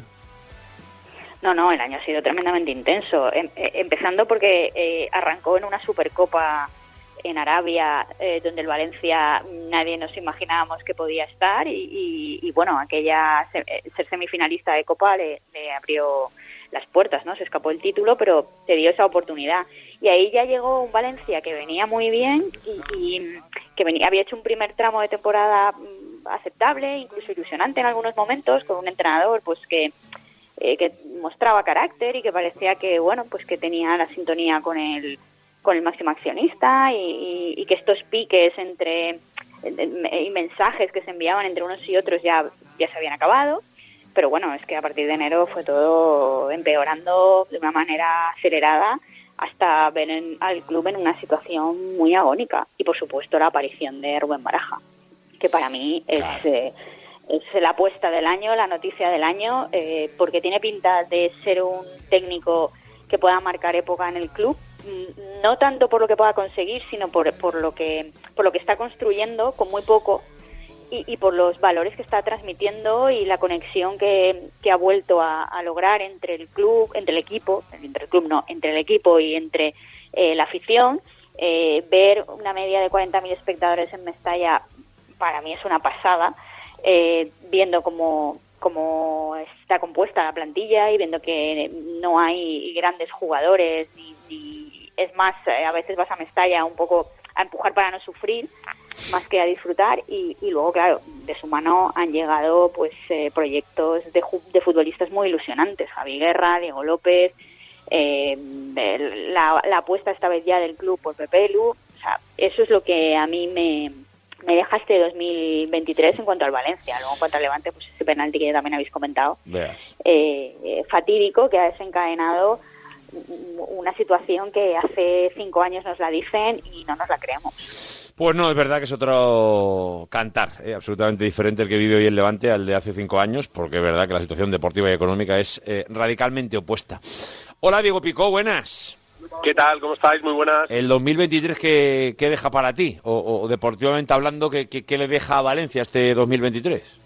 Bueno, a ver, a mí lo primero que me deja es que me estoy comiendo un chupito, un chupito iba a decir, un, un chivito con, con mis sobrinos y, y es maravilloso porque son eh, uno vive en Dinamarca y otro en Valencia y ambos eh, escuchan todos los días Radio Marca. Y Hombre, como tiene que ser. Que escuchan sí. a Javi Lázaro con lo que me están diciendo, oye, ¿vas ¿de verdad vas a entrar ahora en Javi Lázaro? Y digo, sí, sí, tranquilos, eh, vamos a... Pues di- dile que la próxima vez su tío le traerá al estudio y su tío entrará con un sonido fantástico, estarán aquí y, se- y será todo ideal. Pero eso será en el futuro, la del próximo año, la el del futuro, 24, la del 24. A ver, 2023 es un año menos para que se vaya Peter Lee. Eso es una buena lectura también, fíjate. Para mí es un año menos. Siempre, eh, además eso lo utiliza mucho Baraja, ¿no? Cuando tienes una mala racha siempre estás más cerca de romperla, ¿no? Bueno, pues cuando tienes un- una enfermedad grave como la que tiene el club, pues siempre estás más cerca de superarla, ¿no? A no ser que te mueras, claro. Entonces vamos a ser positivos, ¿no? Como decía, como decía Luco, que le he visto ahí con mucha, con mucha energía hoy, ¿no? Y vamos a intentar, pues, eh, pensar en que es un año menos para que se vaya, para que se vaya Peter Lim. Bueno, en aspecto deportivo, pues podemos destacar muy pocas cosas. Me parece correcto el análisis de, Inma, ¿no? De, bueno, que quizás la gran novedad del año es pues encontrar a, a- Rubén Baraja, ¿no? Que, que está en el mejor sitio que puede estar, y lo ha dicho él, y quizá eh, en un club que se ha hecho para él, ¿no? Porque, porque así lo así lo vive, ¿no? Y luego, bueno, el Levante es que, claro, con todo lo que ha pasado, eh, aquel penalti, aquel, aquellas manos eh, han marcado todos 2023. Bueno, un año complicado, un año muy desagradable para, para el Valencia, con, con cambios, pero que no son cambios, y con, y con el mismo run run ¿no? de, intentar hacer un equipo lo más pequeño posible para que cuando lo vendan eh, alguien les dé algo, ¿no? Porque no se vaya a gastar nada en ese, en ese equipo, ¿no? Bueno, es un poco duro, pero, pero es así el 2023. Y yo me quedo con eso, que nos queda un año menos de, de sufrir a- al propietario y a partir de ahí, bueno, pues, a ver si el Valencia vuelve a otros lares. Ayer estuve hablando con un muy buen valencianista, mm, que ahora mismo es el director general de, de un club mm, de la Premier. que Sí, Damián- vamos, la- la- las pistas son complicadísimas, no, no, vamos. que Damián, que lo conocéis, que lo conocéis. Estuve, estuve tomando café con él y, y de hecho estuvimos en la tienda del Valencia, ¿eh? para que veáis lo que es esto, o sea, comprando unas camisetas y, Para que, que no sepa de quién hablamos, es Damián Vidagain, eh, eh, que está hoy en Aston Villa, por supuesto. y, y él desde allí me decía, es posible, es posible, o sea, es posible que, que recuperemos el club, o sea, es posible que, que el Valencia vuelva a ser lo que lo que era, ¿no? O sea, necesitamos quitar esto y una vez quitemos esto, pues probablemente eh, vuelva ese ese Valencia, ¿no? Pues, pues a luchar, ¿no? Que es un poco lo que la idiosincrasia de este club al final, la de la de luchar y estar vivo, ¿no? Y la de dar por saco, ¿no? Que, que es el gran problema, ¿no? Que ahora ya no, no das por saco, ¿no? Yo creo La de que, claro, querer, llegar, que se decía en el centenario, ¿no? Es un poco Mm, la, eh, la- la de No, siempre. no, y, es, y es que es un ejemplo muy bueno, ¿no? Eh, eh, lo que ellos están viviendo en Birmingham. Sí, ¿verdad? Un club que ganó una Copa de Europa en los 80, eh, que entró en depresión, eh, que su gente seguía siendo fiel a- al club, eh, y seguía teniendo una masa so- social y un estadio y, y- y un peso en la ciudad, que aunque existe el Birmingham City, pero vamos, es residual. eh, o sea, es uno de los clubes más importantes de, de la Premier y puede ser una similitud muy muy válida para para aplicarla al Valencia, ¿no? Es Pero- falta pero yo- yo es que eso lo tengo claro, ¿eh? Como allí ha llegado, claro, como allí ha llegado eh, y ponga en marcha un proyecto eh, que, se- que sea capaz de crecer, porque todo lo Pero demás... sabes, lo ¿sabes lo, más lo más importante de ese proyecto? Hay dos cosas fundamentales. La primera, el entrenador, ¿vale? Porque tú contratas, contratas un entrenador de verdad eh, que asegura resultados, porque en los sitios que ha ido ha asegurado resultados, y con un equipo de profesionales bestial. Pero sobre todo, eh, Inma y Javi, eh, lo más importante de ese proyecto son los propietarios. O sea, son dos tíos con muchísimo dinero, un americano y un egipcio. El americano es además el dueño de los Milwaukee Bucks de, de la NBA y el máximo accionista privado de, de la marca Adidas, que a todos nos suena un poco. Un poco, sí. Eh, y son gente que ha cogido grandes profesionales para hacer un gran proyecto eh, y les dieron las llaves de la casa. O sea, en la primera reunión le dijeron, tomar, eh, amueblar. Y ahora el, el, el Aston Villa va a volver a fichar, ahora en enero, va a sacar algunos jugadores, va a, va a comprar otros, han fichado a Monchi para que Monchi se encargue de estas cosas, pues para que Alex Fernández les cueste 11 millones y no 63 eh, Cuquerella al Chelsea. Bueno, ese tipo de cosas que a, que a veces eh, funcionan, ¿sabes? Tener a alguien que, se- que sepa a quién está fichando. Bueno, pues este tipo de cosas, eh, al final, lo importante son los dueños. Un egipcio y un americano. O sea, que tampoco creáis que es que es un inglés de toda la vida que se toma el té a las 5 y va al, No, no, no, al no, no, estadio no. de la, al, a por- a, desayunar, Eh, eh, ¿sabes? Diego, O sea, que- Ya, son per- pero perdonar, per- perdonar, pe- perdonar que me meta yo aquí, perdonarme que me meta yo aquí. Pero el americano y el egipcio, porque yo no tengo ni idea de lo que está diciendo Diego, ¿eh? ¿No tiene otro negocio externo al fútbol en Reino Unido? Es decir, nadie de Reino Unido le ha dejado al americano y al egipcio meter la mano en Reino Unido, porque el del Arsenal ha metido la mano en Reino Unido. Porque el del Manchester ha metido la mano en Reino Unido. Y Peter Lim en Valencia no ha hecho ni un edificio. A- a- o sea, vamos, vamos a dejar todo esto claro. Sí, sí, yo creo, el yo- egipcio sí, y el creo, americano todos pueden un confirmar que no han debate, metido las manos en Reino Unido. abrir Pues ahora claro, el debate de si, de si Peter Lim No, no, no, no, no, no. El debate es mucho más amplio, Lázaro. Pero- El debate es mucho más ¿qué amplio. Problema, ¿Qué problema hay en que una empresa... Oye, eh, eh, Peter Lim estuvo en negociaciones con el IBI para, eh, en sus clínicas, eh, eh, establecer la, la tecnología de, de fecundación eh, que tiene la empresa valenciana. Bueno, pero valenciana algún, participada... hay algún, soci- pro- hay algún problema para que lo ¿Y qué, pro- y qué pro- No, ¿Y qué no hay problema ningún hay? problema. Exacto, es que no hay ningún No, no, problema. no hay ningún problema, no hay ningún problema.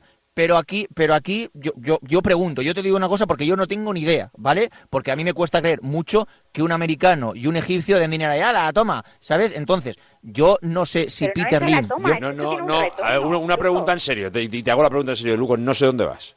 ¿Qué nos quieres No, decir yo- con esto? yo no- pero vamos a ver, pero vamos a ver. Yo lo que lo que yo digo, lo que yo digo es que nadie da nada gratis. Nadie da nada gratis. Entonces, lo que yo opino es que lo que ha dicho Diego que está fenomenal y es como se tiene que gestionar un club de fútbol. Yo no lo, yo- lo que yo no sé es si el egipcio, el americano, el del Manchester, el del City, el otro y el de la moto y el del PSG, por ejemplo, tienen más negocios fuera del fútbol que han hecho pues pues dinero en las ciudades donde están. Que yo entiendo que sí. Que yo Bueno, entiendo es el que sí. objetivo de todos, claro, obvio. No, sí, no, sí. ya, pero, es que es el pero objetivo de todo. Pero, pero, aquí, insisto, pero aquí, la reflexión pero final, aquí ¿cuál es? Peter ¿Qué- Lim- qué es pero, lo que no sé pero dónde aquí vas? No, otra vez, no que- que no ha hecho nada, eh, Lázaro. Bueno, Yo no sé pero- si es por pero- los empresarios pero- valencianos, si es por el gobierno o si es por alguien, pero aquí Peter Lim no ha hecho nada. o sea, Y no estoy defendiendo a Luco Peter Lim, ¿eh? que está- Que a mí Luco Peter lo Lim quiero que se vaya ya. queriendo decir es que, a Peter Lim en Valencia no le han dejado funcionar. Claro, claro, es que ya me... Pues es que yo, me- yo no- creo, no- yo jolín. creo que es, esa Luco es un triple de espaldas desde tu campo. Pero O sea, me, me refiero, triple de espaldas desde tu campo. O sea, que a, que a Peter Lim, que la culpa de que Peter Lim haya dejado el club como está, sea Eso yo no lo he dicho. dejado bueno, funcionar, poco suena eso, es que me parece una Hombre, reflexión que ha- Para nada, para nada. una reflexión, es una, es reflexión para 2017. En, Para do- mí- en para mí 2023, hay una- Pero escucha, para mí hay una diferencia muy importante.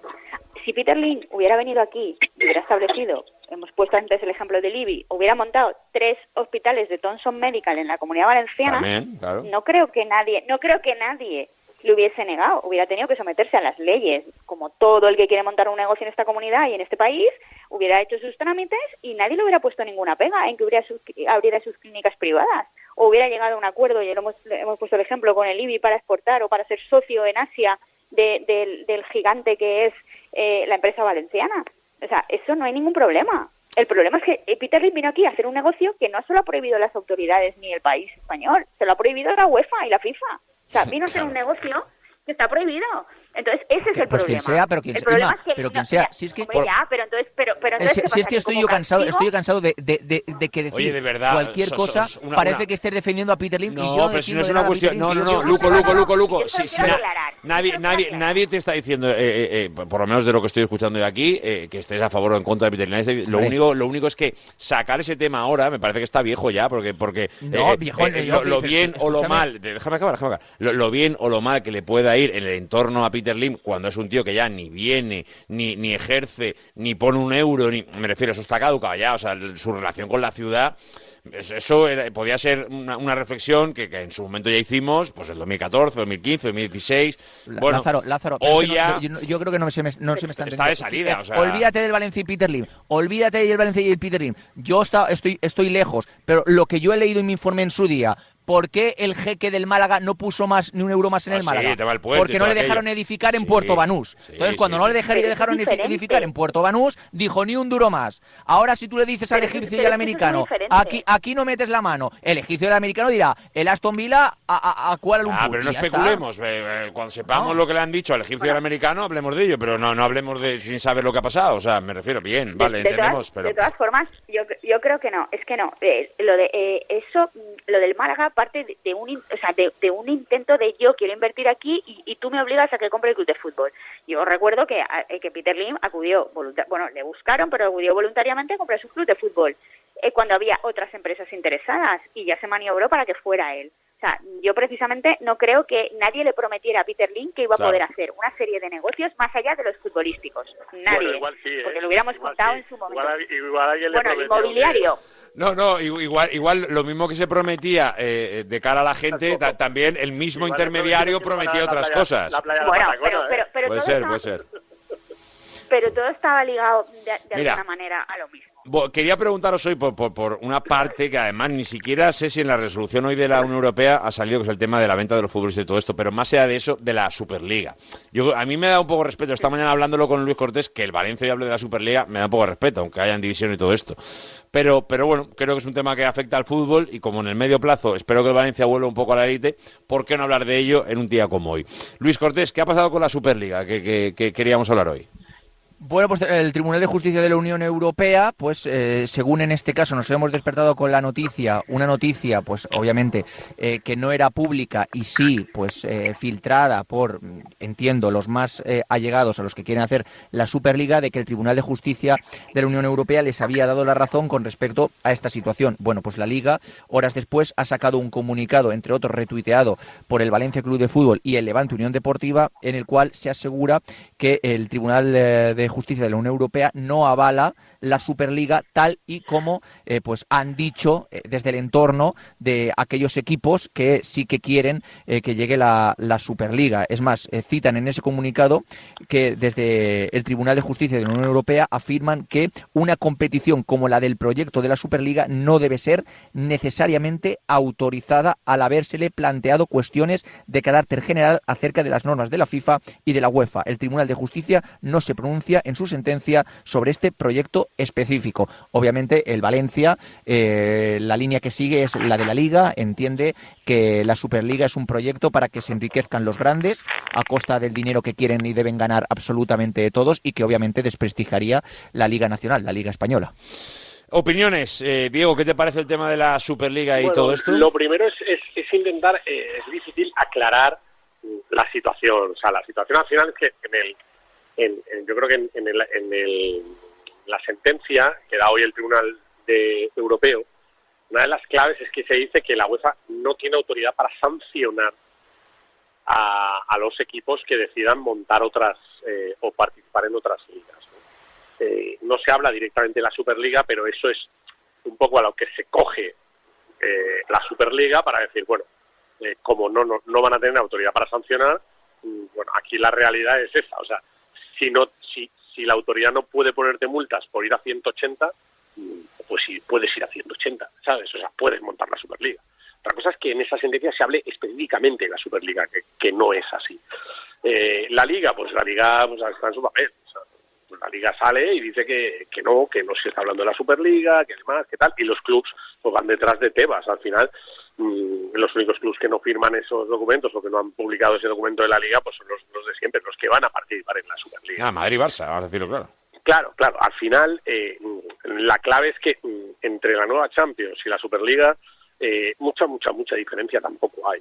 Entonces, eh, porque la Superliga hoy, pues claro, ha aprovechado ese tirón para decir, no, no, mira, y nosotros vamos a hacer esto, y todos los partidos van a ser gratis, y va a haber tres categorías, y se va a poder subir de categoría a categoría.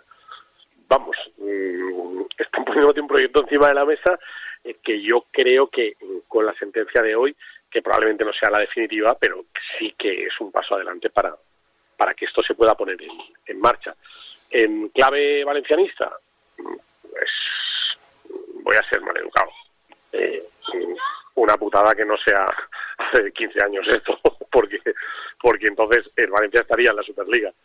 Yo- y, yo- los yo- partidos de- y, los, y los partidos del Valencia serían todos un día contra el Bayern de Múnich, el día siguiente contra la Juventus, al día siguiente contra A ver, el Tottenham. va- va- vamos a ponerlo, eh, eh, to- todo, esto, eh, informativamente hablando, eh, eh, cogido con pinzas, porque todos los clubes eh, que no sean Madrid y Barça, eh, bueno, en los italianos no lo sé, eh, pero Manchester y eh, Bayern, eh, los equipos de la Premier en general, están diciendo que para ellos no va la Superliga, que ellos no van a no, pero competir. yo hablo del, hablo del proyecto. Claro, Vale, claro, claro. evidentemente luego que aquí cada uno... Eh, hombre, ahí me ha parecido un poquito flojo. Te vas diciendo, el fútbol ya ha hablado, me da igual lo que digan los juzgados. Hombre, eso queda un poco de... de- Eso, eso de queda bar. un poco de que no me gusta lo que dicen los juzgados, claro. Claro, Inma, me, que- queda un poco de, me queda un poco de bar, ¿no? Pero sí, bueno. sí, un poco, un poco. Bueno, él ha hablado incluso Bueno. de- del bar a las 6 de la mañana. Inma, ¿qué? Yo tengo una visión eh, ligeramente diferente a la de Diego. Yo creo que esto no significa que la Superliga vaya a salir adelante tal cual estaba pensada, eh, sino que le da una, un arma y una herramienta más de presión a, a los clubes que pelean por ella para enfrentarse a la UEFA y a Seferín. O sea, yo creo que al final los dos están condenados, pues no tiene sentido eh, que continúe un formato Champions si no están eh, estos equipos, que esa es otra, ya veremos qué equipos se suman a esto. Porque eh, esa es una. Porque eh, os recuerdo que el, eh, el aldabonazo de la formación de la Superliga eh, se lo cargaron cuando empezaron los equipos ingleses a salir y a decir que ellos no participaban, los italianos que tampoco, el PSG que tampoco, los alemanes que tampoco, y ahí se, y ahí languideció ese, ese proyecto, ¿no? Ahora eh, tendrán que convencer a esos clubes, eh, el A22 este, que es la organizadora, de que, de cuál es su idea de la Superliga.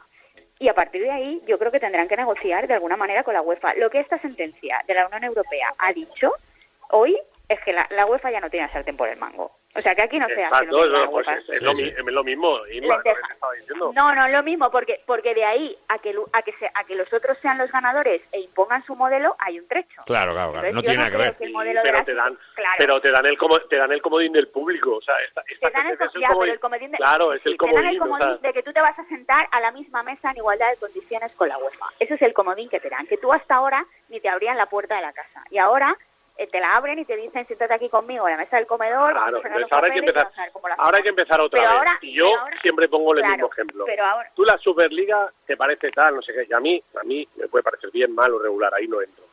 Pero yo lo que pongo ejemplos es qué ha pasado en el golf qué ha pasado en el pádel Mm, al final donde están los kikos mm, se acaba la broma. Y en el golf Ya, pero- John Ram que es nuestro nuestro ídolo máximo nacional eh, el tío dijo que no, que era imposible, que como tal, no sé qué, y al final, en vez de 200, le anda 400 y ha dicho, pues me voy al Más, Liverpool. más, más. Pero, o Diego, 500 pero, o lo que sea, 550. ya que ya se me va se me va de la mano Pero pero, ¿dónde- es que en el pádel ha pasado lo mismo pero ¿dónde están no los- imposible tal lo vamos a sancionar y tal O a ver, comparar el fútbol con el pádel, eh, con, con No, todo el cariño. cosa, porque pero la Porque leña la- al final es, es proporcional A ver, quiero escuchar a Inma. yo, yo quiero saber aquí dónde está el dinero. Porque eso es lo importante, verdaderamente. Si el dinero lo tiene la UEFA o el dinero lo va a tener la Superliga. Y eso, y, y, y de- en esa decisión va a pesar qué clubes estén dispuestos a montar la nueva competición. Claro, Ah, entonces eh, a mí que hoy salga el CEO de la Superliga... tendrá un producto Digo, tío, el dinero está el producto Ya, pero, pero, pero, pero, pero ¿quién se suma a ese producto? ¿Va a valer lo mismo si no está el Liverpool, el Manchester City, el Chelsea, el Aston Villa, el Bayern Múnich, el, Es importantísimo, claro. Milan? Hombre, Claro, claro. eso es vital, eso es vital, porque, porque y, y que se pronuncien esos clubes va a ser muy importante. Entonces veremos dónde está el dinero. Y la otra pata de la historia es, hoy ha dicho el CEO de la Superliga, eh, los partidos van a ser gratis.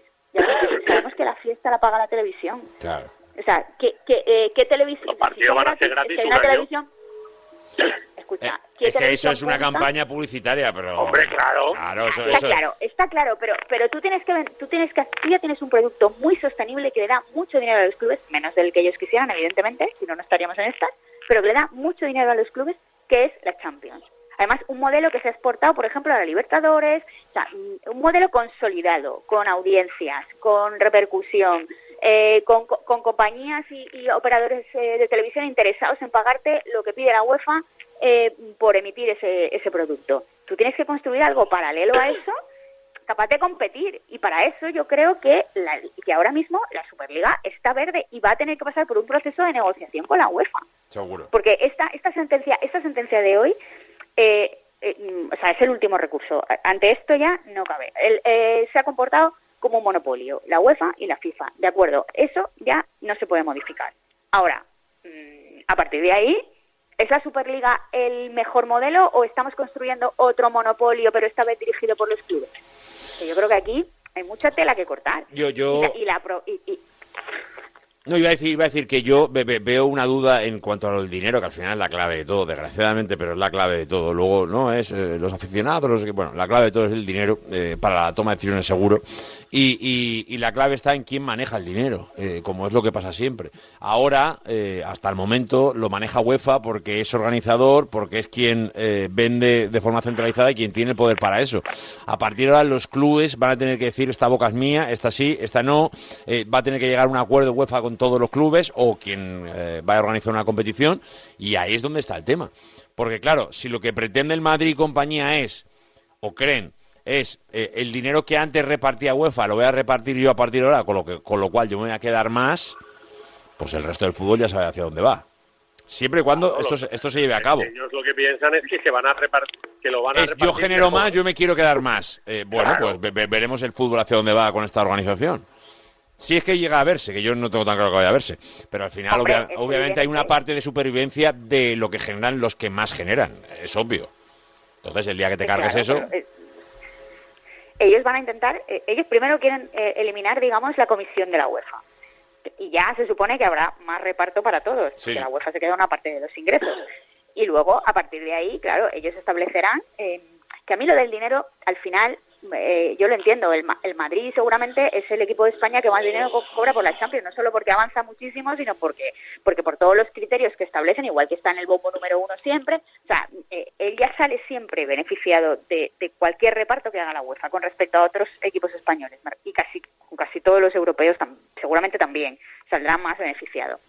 El problema aquí es, para mí, eh, el diseño de la competición, o sea, el establecer sí tre- tres fases, o sea, o, Sí, o tres niveles, ya, pero, pero entonces dónde está el, eh, dónde está la, la, el- la competencia, dónde está el, el- la pelea por entrar en eso, dónde está, o sea, en, en ese contexto, el Valencia, por mucho que se recupere, eh, nunca podría, o, Bueno, sería dificilísimo volver Tendría a que a tener años y años de éxito para llegar hasta arriba, claro, claro. Claro, años y años de continuidad. pero- pero- sí, sí.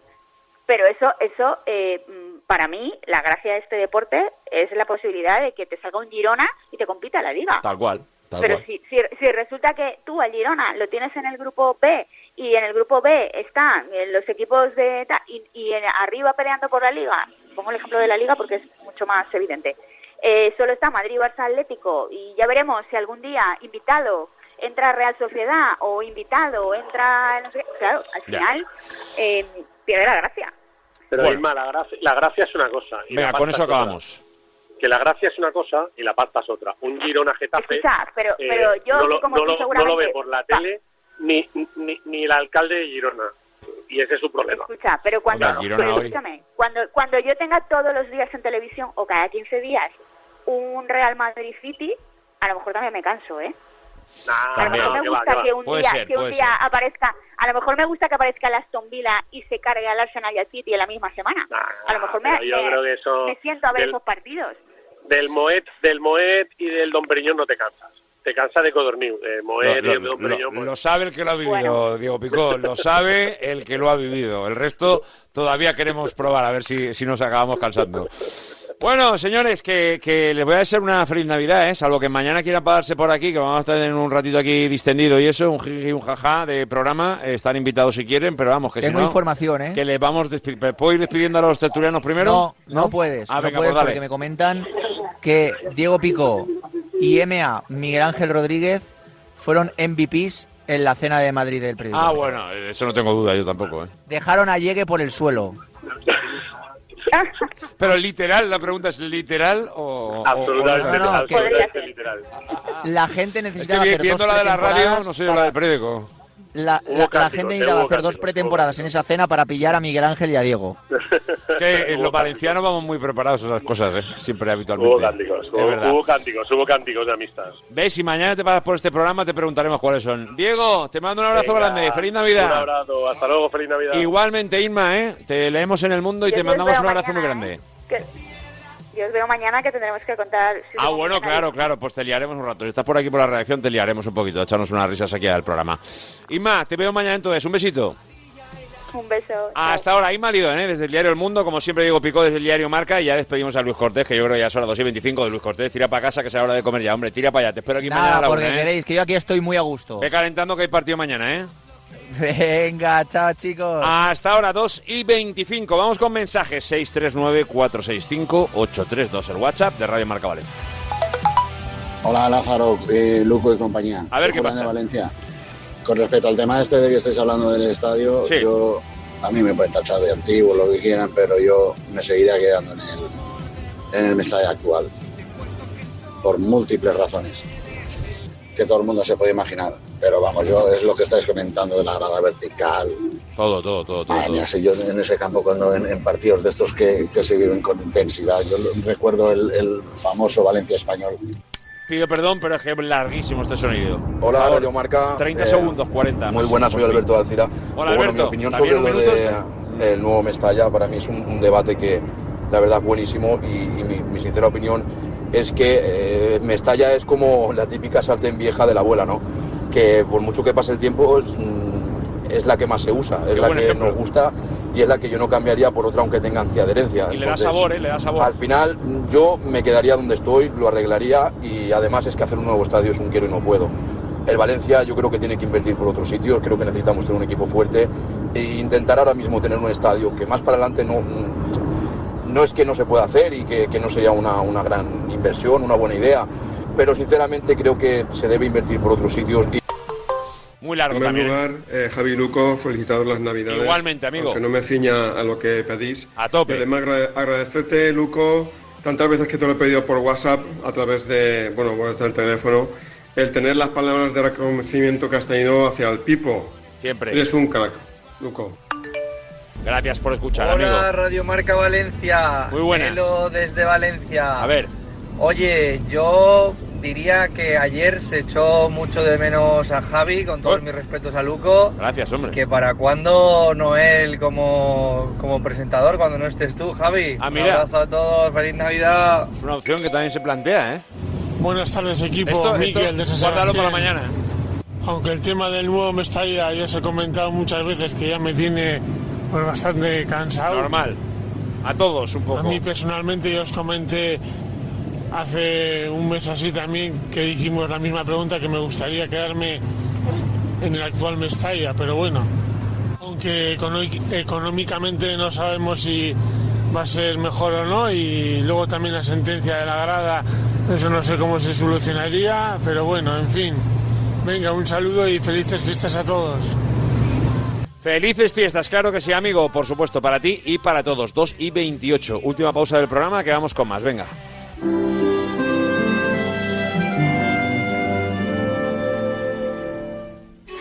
Administración de Lotería El Carpín Dorado. El año pasado repartimos el primer premio de Navidad y este año queremos que tú seas el afortunado. El Carpín Dorado, en Ruzafa, calle San Valero número 4 y online en www.elcarpindorado.com. Cambia tu suerte con El Carpín Dorado.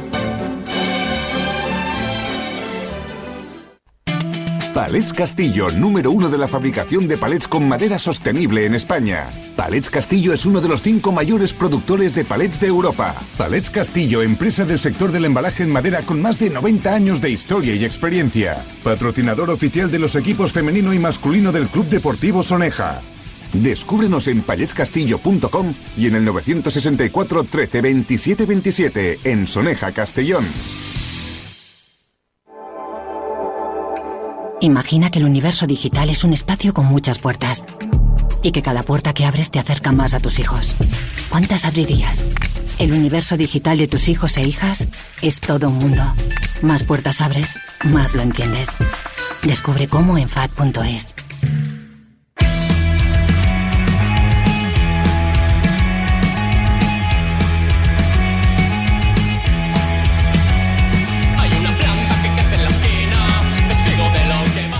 2 y 29 y antes de meternos en nuestra habitual tertulia para asuntos del básquet, quiero mirar, aunque sea de forma muy furtiva, eh, lo que está pasando en el Levante Unión Deportiva ahora en este tiempo de parón. Eh, ya lo hago con nuestro compañero del diario Superdeporte, nuestro buen amigo Rafa Esteve. Hola Rafa, muy buenas. Hola querido Lázaro. ¿Qué, pasa Rafa? ¿Cómo estás? Pues bien, ya con bono navideño, pero aún con los rescoldos humeantes del empate vibrante que nos dejó ayer el, el Levante. Que Te digo una cosa. lecturas. Es el típico partido este tonto que estás a punto de pensar, madre mía, no vamos a ningún lado, no sé qué. Y esa reacción que tiene el equipo te, te hace pensar, a ver si, a ver si al final este equipo no está muerto, a ver si este equipo al final tiene alma, a ver si al final la suerte también está un poquito que. La verdad es que lo de ayer me sorprendió en el plano más positivo, he de decirlo. Sí, a mí también, porque al final... Por la reacción, cuando- obvio, obvio. Sí, sí, no, al al final cuando, cuando encajas esos dos goles en un abrir y cerrar de ojos, sobre todo después de una rueda de prensa en la que Javi Calleja eh, insistió en que la primera parte que se vio contra el Huesca tenía que tener continuidad a lo largo de los 90 minutos y viendo cómo en una primera parte con más eh, sombras que luces y viendo cómo te pones por debajo en el marcador en el tiempo de descanso, pues sí que es cierto que, que, que- todos entramos en la lectura que te has comentado antes. Otro Levante que vuelve a desfallecer en, en momentos importantes del partido, otro equipo que, que a la que recibe un golpe es incapaz de, de levantarse, pero la segunda parte, sin lugar a dudas, eh, demostró que, que este equipo eh, sigue en pie, que, que no es para poco después de, de- esa mala dinámica y después de, de haber salido poco a poco de ese mar de dudas en el que se sumergió eh, cuando se sumergió en esa mala dinámica de, resultados. Y sobre todo lo- con lo que yo me quedo es que el empate que saca el, el equipo es un empate de, de orgullo de que de que puntúe eh, gane o incluso pierda eh, este equipo va a pelear hasta hasta el final yo creo que ese es el, el- la valoración más positiva que se puede sacar de cara a un 2024 donde el sueño de permanecer o mejor dicho de ascender a, a primera división tiene que tiene que seguir vigente Rafa, eh, eh, eh, eh, ¿en qué posición crees que se marcha Calleja este parón? Que además en segunda hasta el día 12-13 no, no volvemos a, a ver al equipo competir. ¿Cómo crees que se va el entrenador? Bueno, yo creo que el entrenador se ve reforzado. Es cierto que siempre está en un contexto de dudas. Eh, yo creo que hay una división en el levantenismo donde hay defensores muy férreos a Javi Calleja y otros que no lo pueden ver ni en pintura. Pero yo sí que creo que después de estos cuatro partidos donde no conoce el equipo la derrota y donde entra en esa media inglesa tan positiva de victoria en casa, empate fuera, después de haber eh, empatado los dos últimos partidos fuera y de haber ganado los dos últimos en el Ciutat, yo creo que el entrenador coge, coge fuerzas. Al final, eh, a mí me gustaron mucho sus palabras después de- del partido. Que diga que, que le transmite al equipo que está muerte con ellos y que más que nunca confía en ellos. Yo creo que ese es un mensaje de fortaleza de cara a, a una segunda vuelta donde las excusas tienen que ser mínimas. En este tramo de competición eh, todos aprietan, todos se ven con la necesidad de, de, de conseguir sus objetivos independientemente de la competitividad que haya. Y yo sí que creo que Javi Calleja sale fortalecito. N- No, no te digo yo que, que, que, que despeje todas las dudas que tiene en su sobre su figura, porque al final los, los, los dos goles en caja yo creo que son imperdonables independientemente de que la defensa de ayer fuera eh, circunstancial, pero, pero yo me quedo sobre todo con que este equipo tiene alma y, y eso es lo que tiene que, que perdurar en, el, en la segunda vuelta, un equipo que compita desde el minuto no- 1 hasta el 90 y sobre todo cuando reciba golpes eh, no, no baje los datos tal y como pasó en Leganés o como pasó en Eibar. Y la última que te hago, Rafa, ¿qué le pedimos al 24? Eh, obviamente, deportivamente, ya sabemos un poquito, algo más de constancia, regularidad, pero, pero al 24, en clave Levante Unión Deportiva, ¿qué, qué, le podemos pedir? Hombre, obviamente podemos resumirlo todo en el ascenso, pero, pero para llegar a objetivos grandes habrá que empezar por cosas más pequeñas.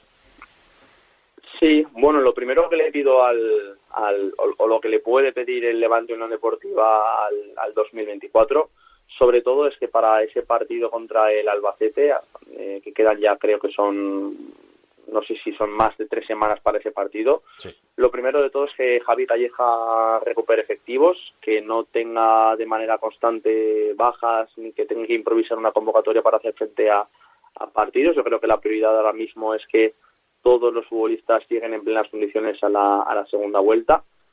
Y yo creo que el levantinismo lo que le pide al 2024 es que su equipo dé la cara en todos los partidos, porque yo sí que creo que independientemente de que no sea el máximo candidato para subir, tiene herramientas para, para poder conseguirlo. Yo creo que este equipo eh, puede estar en la pomada del playoff de ascenso durante toda la competición. Eh, dentro del vestuario hay una especie de calculadora en la que ellos calculan que el, que el ascenso directo va a estar en los 70 puntos, viendo la igualdad que hay en, en, esta, en esta segunda división. Eh, y yo creo que, que si no consiguen esa puntuación se van a quedar cerca. Yo lo que le pido al, al, al 2024 es que, es que el equipo siga manteniendo su discurso de ir partido a partido, porque pensando en el largo plazo ya vimos la temporada pasada lo que, lo que pesó no solamente dentro, sino también eh, fuera y que, y que yo creo que con esa mentalidad, a lo mejor en el mes de abril, mayo, el Levante se encuentra en una, en una posición para pelear por, por todo, ya sea por un ascenso directo o por un playoff. Y creo que este año en un playoff seremos más fuertes que la temporada pasada, donde, donde incluso caer en ese playoff, por, muy- por, por, por muy cruel que fuera su desenlace, todos lo vimos como un fracaso. Así que yo creo que al 2024 hay que pedirle, sobre todo salud, que, que, que- no hay que olvidarse de, de- de ello, pero yo creo que el Levante lo que le va a pedir a este 2024 es seguir manteniendo el orgullo y, y, y no y, y pelear cada, cada partido como si fuera el último. Debe hacerlo así, además así eh, se construyen proyectos importantes. Rafa, te mando un abrazo muy grande, gracias por estar con nosotros en este 23. Habrá más en el 24, eh, ya me comprometo. Pues me lo, me lo apunto. Eh, muchísimas gracias a ti por, por la llamada y, y nada, felices fiestas y buen 2024. Gracias, Rafa, un abrazo. Un abrazo.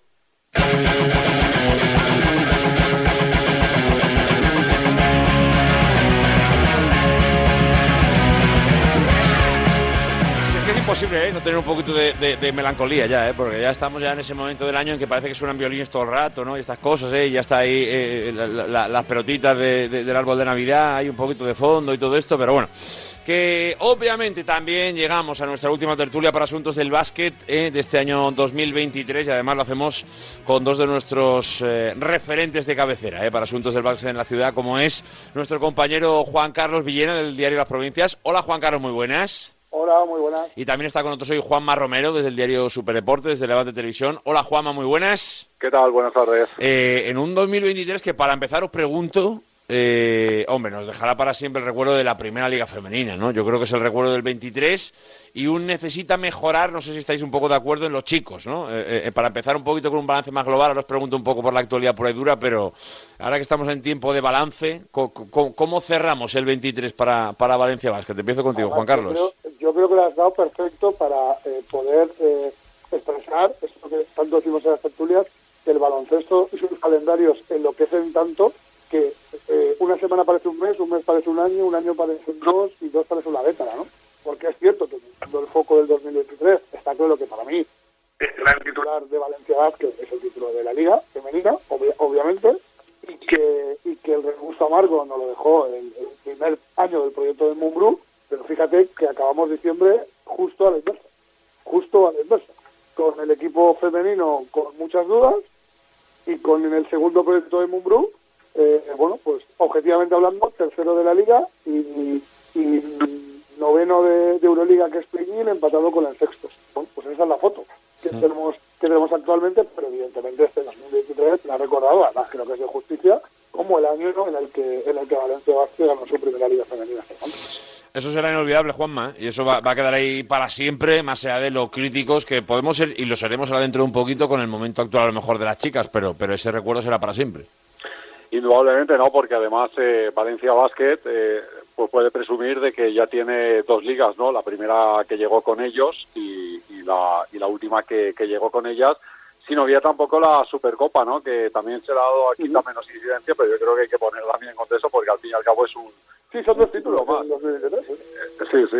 Y ahora, pues bueno, pues eh, con todo abierto, ¿no? Yo diría con todo abierto, eh, tanto en ellas como, como en ellos, aunque ahora ahora andaremos, porque sí que es cierto, ¿no? Que, que bueno, pese a la derrota del otro día contra el, el Partizan, pues yo creo que, que el equipo dio la cara y creo que sobre todo está mostrando una serie de identidad bastante interesante.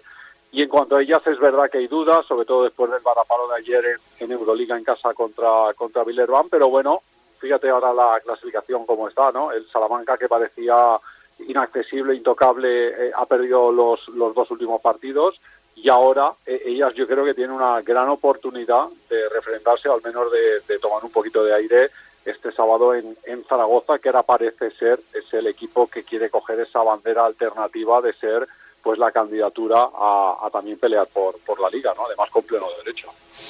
Eh, voy, a empezar por las chicas, venga, que venimos de- del partido de ayer y en una derrota que además duele por, eh, por, por- las cifras, por los números, por hacerlo como local y en definitiva porque hay mucho en juego. Nos eh, sorprendería y sería un impacto muy, muy, muy, muy grande ver a Valencia fuera de la siguiente fase de esta Euroliga y para qué engañarnos, Juan Carlos, después de lo de ayer eh, la cosa se eh, pone muy, muy, muy cuesta arriba. Mira, yo ayer me acerqué a ver el partido, no, trabajaba, pero bueno, los que tenemos este, esta droga de baloncesto, pues la tenemos. Eh, sobre todo porque quería analizar tranquilamente el partido, las caras, eh, y claro, que me fui preocupado por todo, por todo. Por el juego, por las caras, por los cambios, por los gestos. Eh, es de un equipo bloqueado, ¿no? Y, y eso es preocupante. Sobre todo porque eh, creo que me he repetido en alguna tertulia con lo que voy a decir. Es un bucle del que no sale Valencia Basket. O sea, Valencia Basket actualmente, el equipo femenino, es un equipo que es muy superior a la media, muy superior a la media, es decir, que a equipos inferiores los destroza, pero que es incapaz de ganar un partido contra un equipo de igual potencial o superior. Creo que se lo he repetido ya 10 veces aquí. Y, y eso es un problema. Es un problema porque cada vez que ocurre, se chocan contra ese muro. Llega el Lyon, se chocan contra ese muro. Llega Salamanca, se chocan. Llega Zaragoza, se chocan. Llega Esquillo, se chocan. Claro, y eso es un problema. Eso es un problema. Porque es que ayer eh, volvimos a ver lo mismo.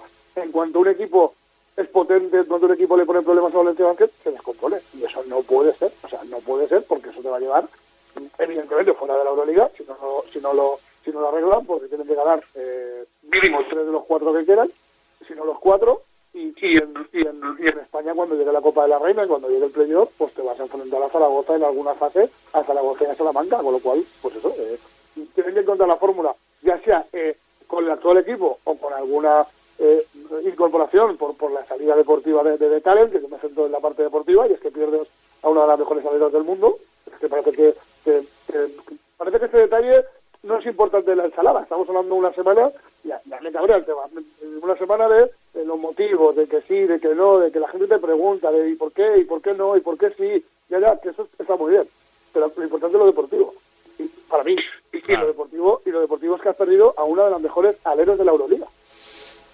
No, no, y, y eso se tiene que notar, eh, lo Claro. quieras o no. Entonces, eh, eh, es que no, no- no quiero llegar a eso, o, o lo abro directamente porque os quiero preguntar en primer lugar si le dais Porque- opciones. no, y, y para que no quede un poco frío, porque lo personal es personal. O sea, No, no, no, personal- no, ahí no vamos a entrar, ahí no vamos a entrar. no, pero no me refiero, lo personal, como lo tuyo, lo de Juanma y lo mío, Claro, claro. nos afecta a nosotros, ¿vale? Y, y es un problema. Y yo todo el abrazo del mundo a Rebeca, a las compañeras y a todo el mundo, porque lo personal es jodido para todos. Pero al final estamos hablando de baloncesto. Y el, el baloncesto, Valencia Basket ha perdido a una de las mejores salidas de Europa. Y no ha venido nadie. Con lo cual, ¿hay un problema? Hay un, pro- hay un problema claro. Eh, La, la pregunta es si creéis que va a tener solución, si creéis que la puede tener pronto. Y la pregunta que, que no quiero dejar pasar es, eh, ¿le dais chance, le dais opciones a Valencia de, de seguir en Euroliga? Eh, decías tres, yo con tres me salen ajustaditos eh, eh, las opciones Pero de, el, de poder el, estar. es que el, pleno es, pleno el, muy equipo con, el, el equipo el pleno es el equipo con el que nunca fallas que es eh, el equipo romano que la semana que viene Valencia no ha perdido ningún partido esta temporada contra un equipo inferior. Esto es un dato objetivo. Pero claro es que luego vienen los tres que te han ganado siempre. O sea, luego viene Esquío, Zaragoza y, y, y el equipo húngaro que tienes que ganar los tres. Y claro con lo que vimos ayer Juanma yo eso no lo veo posible. Juanma, ¿tú cómo lo ves? ¿Le, le- le das chance de, de clasificación o no? No, y, y lo preocupante es que ayer te gana un equipo que tú ya le habías ganado, ¿no? Que parecía que estaba por detrás de ti y es que ayer no, no solo te, te gana de más de nueve, que creo que era lo que habían ganado en Francia, sino que además ya eh, lo triste para mí es que ayer al descanso eh, el equipo ya estaba fuera de combate, ¿no? Yo creo que ayer eh, se deja llevar y eso también lo hemos comentado en alguna tertulia, ¿no? La contundencia con la que el equipo pierde eh, algunos de, de sus partidos, porque otra cosa es perder por algún detalle, por tres, cuatro, cinco puntos, talento individual y demás, pero hemos visto palos serios eh, ya durante esta temporada. Y eso yo creo que no obedece a un tema táctico, físico, sino es un tema, eh, y coincido ahí con lo que comentaba Juan Carlos, totalmente eh, mental, ¿no? Es un equipo que, eh, por lo que sea, no termina de, reencontrarse y ahora, evidentemente, este palo de, de Allen es importante. Yo creo que está obligado el club a actuar y a moverse porque si no entramos en una vertiente peligrosa. Has perdido uno de tus mejores activos o un factor desequilibrante diferencial en España y en Europa y ahora mismo yo no sé, sobre todo teniendo en cuenta un poco este caldo que estamos viendo durante estos eh, partidos, hasta dónde va a poder llegar en, situaciones límite. No tengo dudas que en liga el equipo va a quedar arriba, porque hay equipos muy inferiores y con lo justo eh, estamos viendo que además se gana y con, y con solvencia, pero sí es verdad que para citas claves eh, ahora mismo el, el, equipo genera dudas y si antaño siempre veíamos un equipo solvente y que además resolvía bien estas situaciones, eh, quizás sobre todo aquí aquí en casa ahora mismo también esto se está se está despegando no y esto yo creo que es algo que, que tiene que alertar pero insisto yo creo que obliga a actuar obliga a moverse pues para todavía eh, darle algo de, luz a esta, a esta temporada bastante bastante curva es interesante porque es verdad, y, como quiero ir con los chicos, tampoco lo van a hacer mucho más largo, pero, pero creo que estamos en, una situación nueva. No sé, no sé si, os sentís un poco así, ¿no? Esto de. Eh, veníamos un poco como, como en constante ascensión con el, con el proyecto, ¿no? Un poco ver a Valencia Basket como crecer constantemente y un poco más, y un poco más, y un poco más. Eh, bueno, fallando en un lado, pero mejorando en otro y haciéndonos un poco ilusionarnos. Y ahora ha llegado un poco que está en el pico y, bueno, pues sí, porque estando arriba se pierde y nos sentimos raros. No quiero ser muy crítico, lo digo claramente. ¿eh? Creo que este eh, equipo, en definitiva, merece todo nuestro respeto y temporadas malas tienen que haber como en todos los clubes del mundo. ¿eh? pero es verdad que también hay que, hay que contarlo. pero, nos sentimos nuevos, ¿no? Un poco, un poco de... Es un proceso normal, si lo piensas bien. Sí, sí, sí, por porque, eso. Porque, porque Valencia Vázquez ha conseguido ese, ese recorrido de títulos, estamos hablando del recorrido último de los títulos, más allá del ascenso, con un grupo de jugadoras que cada año es mayor, eh, y con otro grupo de jugadoras que están empujando desde atrás, y va a haber un momento ahí que el club tiene que encontrar, que es complicado, y lo hemos visto en los chicos, complicado el momento de saber eh, cambiar, de saber cambiar la piel, de, saber conjugar eh, generaciones, y yo creo que una de las claves de esta historia es esto. y es complicado. Y es complicado sobre todo porque por detrás, complicado y ilusionante, porque por detrás Valencia Vázquez, afortunadamente, tiene una estructura de jugadoras que van pidiendo paso, que eso no ocurría en otros eh, proyectos y hace unos años. Eh, tenemos ahí un grupo de jugadoras, como Elena Buenavida, como Alicia Flores, que ayer estuvo espectacular, eh, como Claudia Conte, como Aguafam, dentro de nada porque ha estado lesionada, pero vamos a volver a hablar otra vez de Lucía Rivas, de Noah Morro, claro, estas jugadoras mm, en algún momento van a tocar la puerta y los vas a tener que arropar con jugadoras de primer nivel, como Rebeca Allen, como Lauren Cox, como jugadoras que estamos viendo en Euroliga que vienen a Valencia y que tú no tienes. Bueno, pues habrá que empezar a mirar ese, ese mercado y no te cabe todo el mundo. Entonces, ese paso, que yo creo que es inevitable, vamos a ver cómo va Valencia Basket, porque lo que parece claro es que la foto de ayer no te vale. No, no, no, no. Y, hay un apunte de Javi que, Venga, además un poco de que tú lo desvelabas antes de cambiar a los chicos, que ahora mismo yo creo que esta es una prueba un poco de madurez para el equipo y para, y para el club.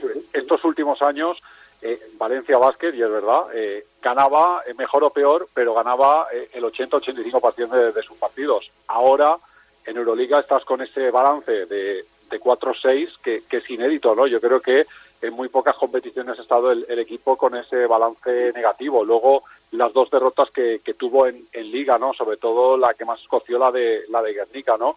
E, estamos, digamos, que en un escenario donde también yo creo que se va a probar un poco la capacidad que va a tener de revertir una situación a la que no estábamos acostumbrados nosotros y tampoco se estaba acostumbrado desde dentro, ¿no? Porque antes, insisto, jugando mejor o peor, el equipo ganaba. Ahora estamos viendo que esto ya, esto ya no es así. Y eso es una situación nueva, pero que puede cambiar y que además, dependiendo un poquito del mercado del que también estamos hablando, pues a lo mejor le puede reforzar un poquito también el camino, le puede ayudar en definitiva al bueno de Rubén Burgos a, reencontrar un poco esa eh, dinámica ¿no? habitual de, ganar, de estar arriba y de competir por las eh, competiciones que nos tenía bastante acostumbrados Valencia Basket. Pero bueno, veremos ¿eh? el 24 qué final de temporada nos regala conforme vaya evolucionando la, temporada. Y en los chicos, pues podemos decir lo contrario, ¿no? Lo decía bien antes Villena al principio y, estoy muy de acuerdo en ello, ¿no? Que, que- que acabada la temporada anterior, muchas dudas del proyecto, del entrenador, de, de la conjunción Euroliga. Eh, Liga Andesa y, y ahora uno mira las clasificaciones y bueno, pues está compitiendo donde debe competir en Euroliga y está compitiendo donde debe competir, que al final es la que genera más tranquilidad en Liga Andesa, chicos, ¿no? Que yo creo que es un poco al final eh, lo que dice, bueno, el proyecto va por donde tiene que ir. En Euroliga te puede ir mejor o peor, pero en, Campeonato Nacional, cuarto, igualado con el Barça y en definitiva en los registros en los que se debe mover Valencia. Y creo, que, creo que es justo quemar 20 segundos, eh, porque además pues, me consta que, que esta tertulia de baloncesto de Lázaro llega, ¿vale? Llega Sí, sí, sí. Me consta también. Vale, eh, espero que Euroliga investigue en profundidad lo ocurrido eh, eh, en el partido contra Partizan Sí. eh, y sancione a Partizan, porque Partizan tiene parte de culpa de lo que ocurrió eh, el martes en la Fonteta por omisión, porque aparte de que la lían los ultras y que, y que hay eh, seguidores con una entrada que se van a otro sector y amenazan a seguidores y esto es lamentable y vergonzoso, eh, relatamos en directo en, en Minuto y Marcador, nuestro programa de radio y contamos en el periódico, que Enrique Carbonell bajó a pedir ayuda a Solan Savic, director general eh, deportivo de Partizan, y se negó a ayudar a que la situación se calmara. Y eso es gravísimo, porque podía haber ocurrido algo muy grave en la Fonteta. Eh, a la Fonteta van familias a ver baloncesto, de la Fonteta salieron familias corriendo después de la carga policial y Partizan se negó a ayudar por un mensaje en megafonía en serbio, con cualquier historia que se podía haber parado el partido y que saliera Savic y Obradovic, porque esa gente solo hace caso a sus leyendas. La gente talada, yo he visto vídeos de partidos que se han parado allí y, esta gente calma, calma a sus animales. Bueno, pues los calman ellos. Pero se negaron a ayudar a Valencia Basket y me parece gravísimo. Y como me consta que Valencia lo ha denunciado y que la Euroliga está investigando, ojalá le caiga una sanción a Partizan por lo que ocurrió el, el, el- martes en la Fonteta, porque podía haber ocurrido algo grave. A la Fonteta, insisto, a España van familias a ver baloncesto, a ver deporte, y se podía haber producido un altercado muy grave, eh, lamentable y, vergonzoso. Me parece mm, mm, mm, denunciable, y es nuestra labor hacerlo públicamente, eh, el hecho de que un club no ayude en esta historia, me parece gravísimo. Es, es verdad que son, imágenes que, que no nos gustan ver y que, y que obviamente se tiene que aprender de ello. ¿eh? Eh, Juanma, el, el Valencia Vázquez levantó la mano, dijo la falta también me la apunto yo, claramente, pero, pero es verdad que son imágenes donde todo el mundo tiene que mejorar, incluso delegación de Vale, gobierno, que, no, tiene que ser de los primeros en tomar nota, delegación de gobierno. ¿eh? Y, un detalle, por lo que comenta Juan Carlos, que coincido, eh, el señor Savic se niega, a, en este caso, a prestar su ayuda y colaboración y, y luego no, no pierde el tiempo para hablar con la televisión. Para eso sí tiene el hueco, eh, para atender a la televisión y dar la mejor cara, para eso sí, ¿no? Vamos. Cada uno lo que le interesa, Juanma. No, no, no- No, y Valencia, Lázaro, que también tome nota, ¿eh? Sí, no, no, todos, todos, todos, Porque todos. cuando te toman, cuando te toman en la vida en general, ¿eh? En la vida en general. Cuando te toman el pelo una vez, la culpa es del que te toma el pelo. Si te la toman dos veces, la culpa ya es tuya. Tal cual. ¿Vale? Y ocurrió el año pasado con Zalgiris, con lo cual que se lo hagan mira. Es verdad, es verdad, y esta semana es verdad que era muy especial, o por lo menos eh, la afluencia de, de público tenía mucho que ver también con el viaje a Madrid y en definitiva esta mini gira, ¿no? Entre comillas, de, de Partizan y todo esto, pero da igual, alguno tiene que estar preparado, para eso está el análisis previo, para eso están los partidos de alto riesgo, para eso eh, están las instituciones también para tomar medidas ante, ante esas posibilidades, con lo cual todo el mundo tiene un- que aprender. Un control, un control con el tema de las entradas, ¿eh? Porque Exacto, exacto. Claro, claro. Yo creo que, que ahí se exige, yo creo que un control eh, máximo con las entradas. Absolutamente, Bueno, y el club tiene que tomar nota, eso, eso es No, lo y primero. lo decía también Lázaro y delegación del gobierno. O sea, lo que es ridículo que en, un- en una misma temporada eh, hayamos visto a una ciudad, no un pabellón, una ciudad blindada para que se disputa un partido de baloncesto con geos con metralletas dentro del pabellón, ¿vale? Y, y, y- y un partido con una dotación escasísima cuando tenemos a 500 eh, delincuentes dentro del pabellón. O sea, es que no tiene ningún sentido. No tiene ningún sentido. Absolutamente. Venga, vamos a centrarnos en el básquet, que si no se nos hará tarde y llegamos a las 3 de la, de la tarde. Eh, como veis al equipo en este momento actual, hemos tenido un momento de dudas por las derrotas, la previa que era eh, to- to- todo optimismo, y ahora, pues bueno, afrontando, tiene pues eh, el día que sale cara, el día que sale cruz, pero en líneas generales compitiendo y llegando un poco a los márgenes que, entendemos que, debe estar. Además, asumiendo ciertas bajas que, que- que se le van acumulando eh, partido a partido. Eh, creo y percibo en el entorno de Valencia Basket, y yo lo, lo comparto, en que este perfil de equipo competitivo nos gusta. A mí me gusta, por lo menos. Luego, verdad que hay días que dices, bueno, es que se, se ha desconectado en este momento, pero bueno, las temporadas son largas y es que tienen que ser así. Juanma, voy contigo, venga. Venga, sí, bueno, yo creo que a nivel de Euroliga, sobre todo, yo creo que el nivel es, es más que aceptable. Y digo esto porque aún siguen existiendo, aunque no quiero tampoco incidir en ellos, los famosos haters, ¿no? O los que suelen ir en contra de, todo, ¿no? Que me hace mucha gracia en la previa del partido de Olympiacos, sobre todo, eh, pensaba, bueno, sí, se ha ganado en Lyon y tal, ahora iremos a Atenas, al Pireo, y nos van a ganar de 20, ¿no? Como, como pasa siempre. Y este equipo les demostró que no, ¿no? Este equipo ha ido, ha ido callando bocas, ¿no? Y yo creo que esto es, es importante, ¿no? Porque se está, yo creo que mostrando, ¿no? Una, una enseña de identidad que, que a mí particularmente me, está siendo muy interesante y, productiva. El equipo ahora mismo, yo creo que después de mucho tiempo está más que identificado eh, con un estilo de juego, ¿no? Yo creo que por fin eh, sabemos a lo que juega Valencia Basket, sabemos lo que quiere Alex Mumbrú de este, de este equipo y esto se está, se está plasmando. Para unos será un baloncesto más bonito, para otros será más feo, para unos será más rácano, para otros no, pero yo creo que, que esto es, es importante. Y luego, además, mm, yo destacaría el gran esfuerzo eh, que se hizo, por ejemplo, el pasado fin de semana contra, contra Andorra, ¿no? En otras circunstancias, eh, Valencia Basket el otro día hubiera perdido, ¿no? Frente, frente a Andorra. Y ahí sacó, yo creo que ese punto de competitividad que también tiene en Euroliga para, para al final ganar el, partido. No le dio para ganar a, a Partizan este, este martes, lo tuvo hoy pese a todo. Yo creo que también hay que contextualizar cómo está el equipo a nivel físico, qué bajas tiene eh, y cómo y cómo se encuentra.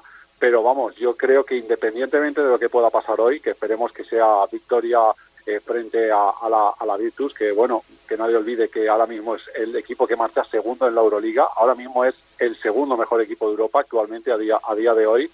Yo creo que el equipo está, está a, un, a un buen nivel y sobre todo identificado, ¿no? Con una forma de juego que particularmente a mí, insisto, es lo que, lo que más me gusta, porque está viendo que además se está traduciendo en buenos resultados pese a los típicos vaivenes que lógicamente nos deja, nos deja una, una temporada. Villena. Pues mira, yo voy a, eh, lo siento mucho porque igual quiero alguna sensibilidad. eh, A ver. pero hay veces, hay veces que la realidad eh, quiere las sensibilidades que no quieren ver la realidad.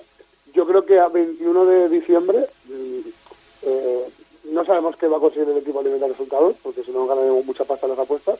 Eh, pero es cierto que a nivel, lo que decía Juanma, a nivel de estilo de juego, a nivel de a dónde va el barco, a dónde va el, proyecto, a 21 de diciembre el gran, el gran ganador de esta temporada se llama Alex Mumbrú. O sea, en verano pide al club una limpieza de vestuario con nombres y apellidos, el club le hace caso, eh, pide un estilo de jugadores concretos para el segundo proyecto, para jugar de una determinada forma y competir en Liga y Euroliga a nivel físico, se lo hacen más o menos, eh, con algún nombre a lo mejor que, que, no está dando rendimiento, pero, pero ese estilo de juego se está viendo. Se está viendo un estilo de juego, se está viendo un equipo más defensivo, se está viendo un equipo que no, que no se cae en los partidos a nivel global, como, como ocurría el año pasado. A nivel de vestuarios yo doy fe, porque viajo con ellos, que el clima es mucho mejor que el del año pasado, con lo cual, bueno, pues ahí tú has ganado, has ganado esa apuesta. Ahora, que esa apuesta te dé para liarla en la segunda parte de temporada, eh, vamos a ver, ojalá, ojalá, ojalá tengamos un equipo que la reviente en la Copa, que haga algo chulo en, en- en Liga y que se meta en playoff. Vamos a ver si, si da para eso.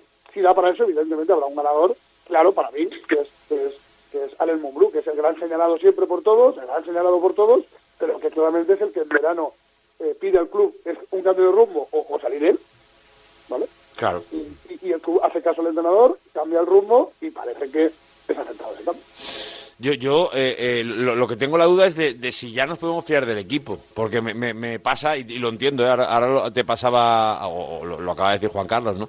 Ese condicional de, bueno, pa- de- va- vamos a ver cómo responde, ¿no? Todavía con la duda esa de, de, de- verdad si podemos fiarnos de si este equipo va a ser competitivo como para, oye, pues no sé, ir a por la Copa, o, o, o- de verdad decir, oye, pues tiene que meterse en la final, o no, no- no somos capaces, es verdad que con Madrid Barça siempre es muy difícil todo eso, pero, pero, pero que no somos capaces una- todavía de, con seguridad hablar del equipo. Muy ¿eh? complicado, claro. Hay una frase de, de, de Albalejo en las entrevistas que ha hecho, Sí. que le está persiguiendo mucho, pero que a mí me parece una frase muy simbólica, lo de la foto de la plantilla, la foto exacta de la plantilla. Es que el tema lesiones te está impidiendo esa foto de plantilla. Pues claro, si, si, si tú tienes al Delay semanas de baja, y que nadie diga cuántas, y tienes a Harper, que el otro día me preguntaba a Mumbrú en el Pireo y soltaba la bomba de ojalá lo tenga para la Copa, pues claro, o sea, eh, y, y no acabas de, de conseguir el fichaje de Pangos, que se está convirtiendo en el, en el, en el culebrón de, de invierno, pues es complicado. Yo la, duda que tengo, Lázaro, es si no se recuperan estos jugadores antes y no viene nadie, tengo dudas de si se va a aguantar este final de diciembre, enero y febrero. Esa duda yo la tengo. Porque ahora mismo el equipo es de 13, de 13 trampeando porque Guillén Fernando no cuenta punto para Mumbrú, ¿vale? Eh, con lo cual, eh, bueno, son pocos jugadores para tanto partido. Yo tengo dudas de si no recuperan antes a Delay Harper y no viene nadie, si se va a mantener el tono físico en y febrero.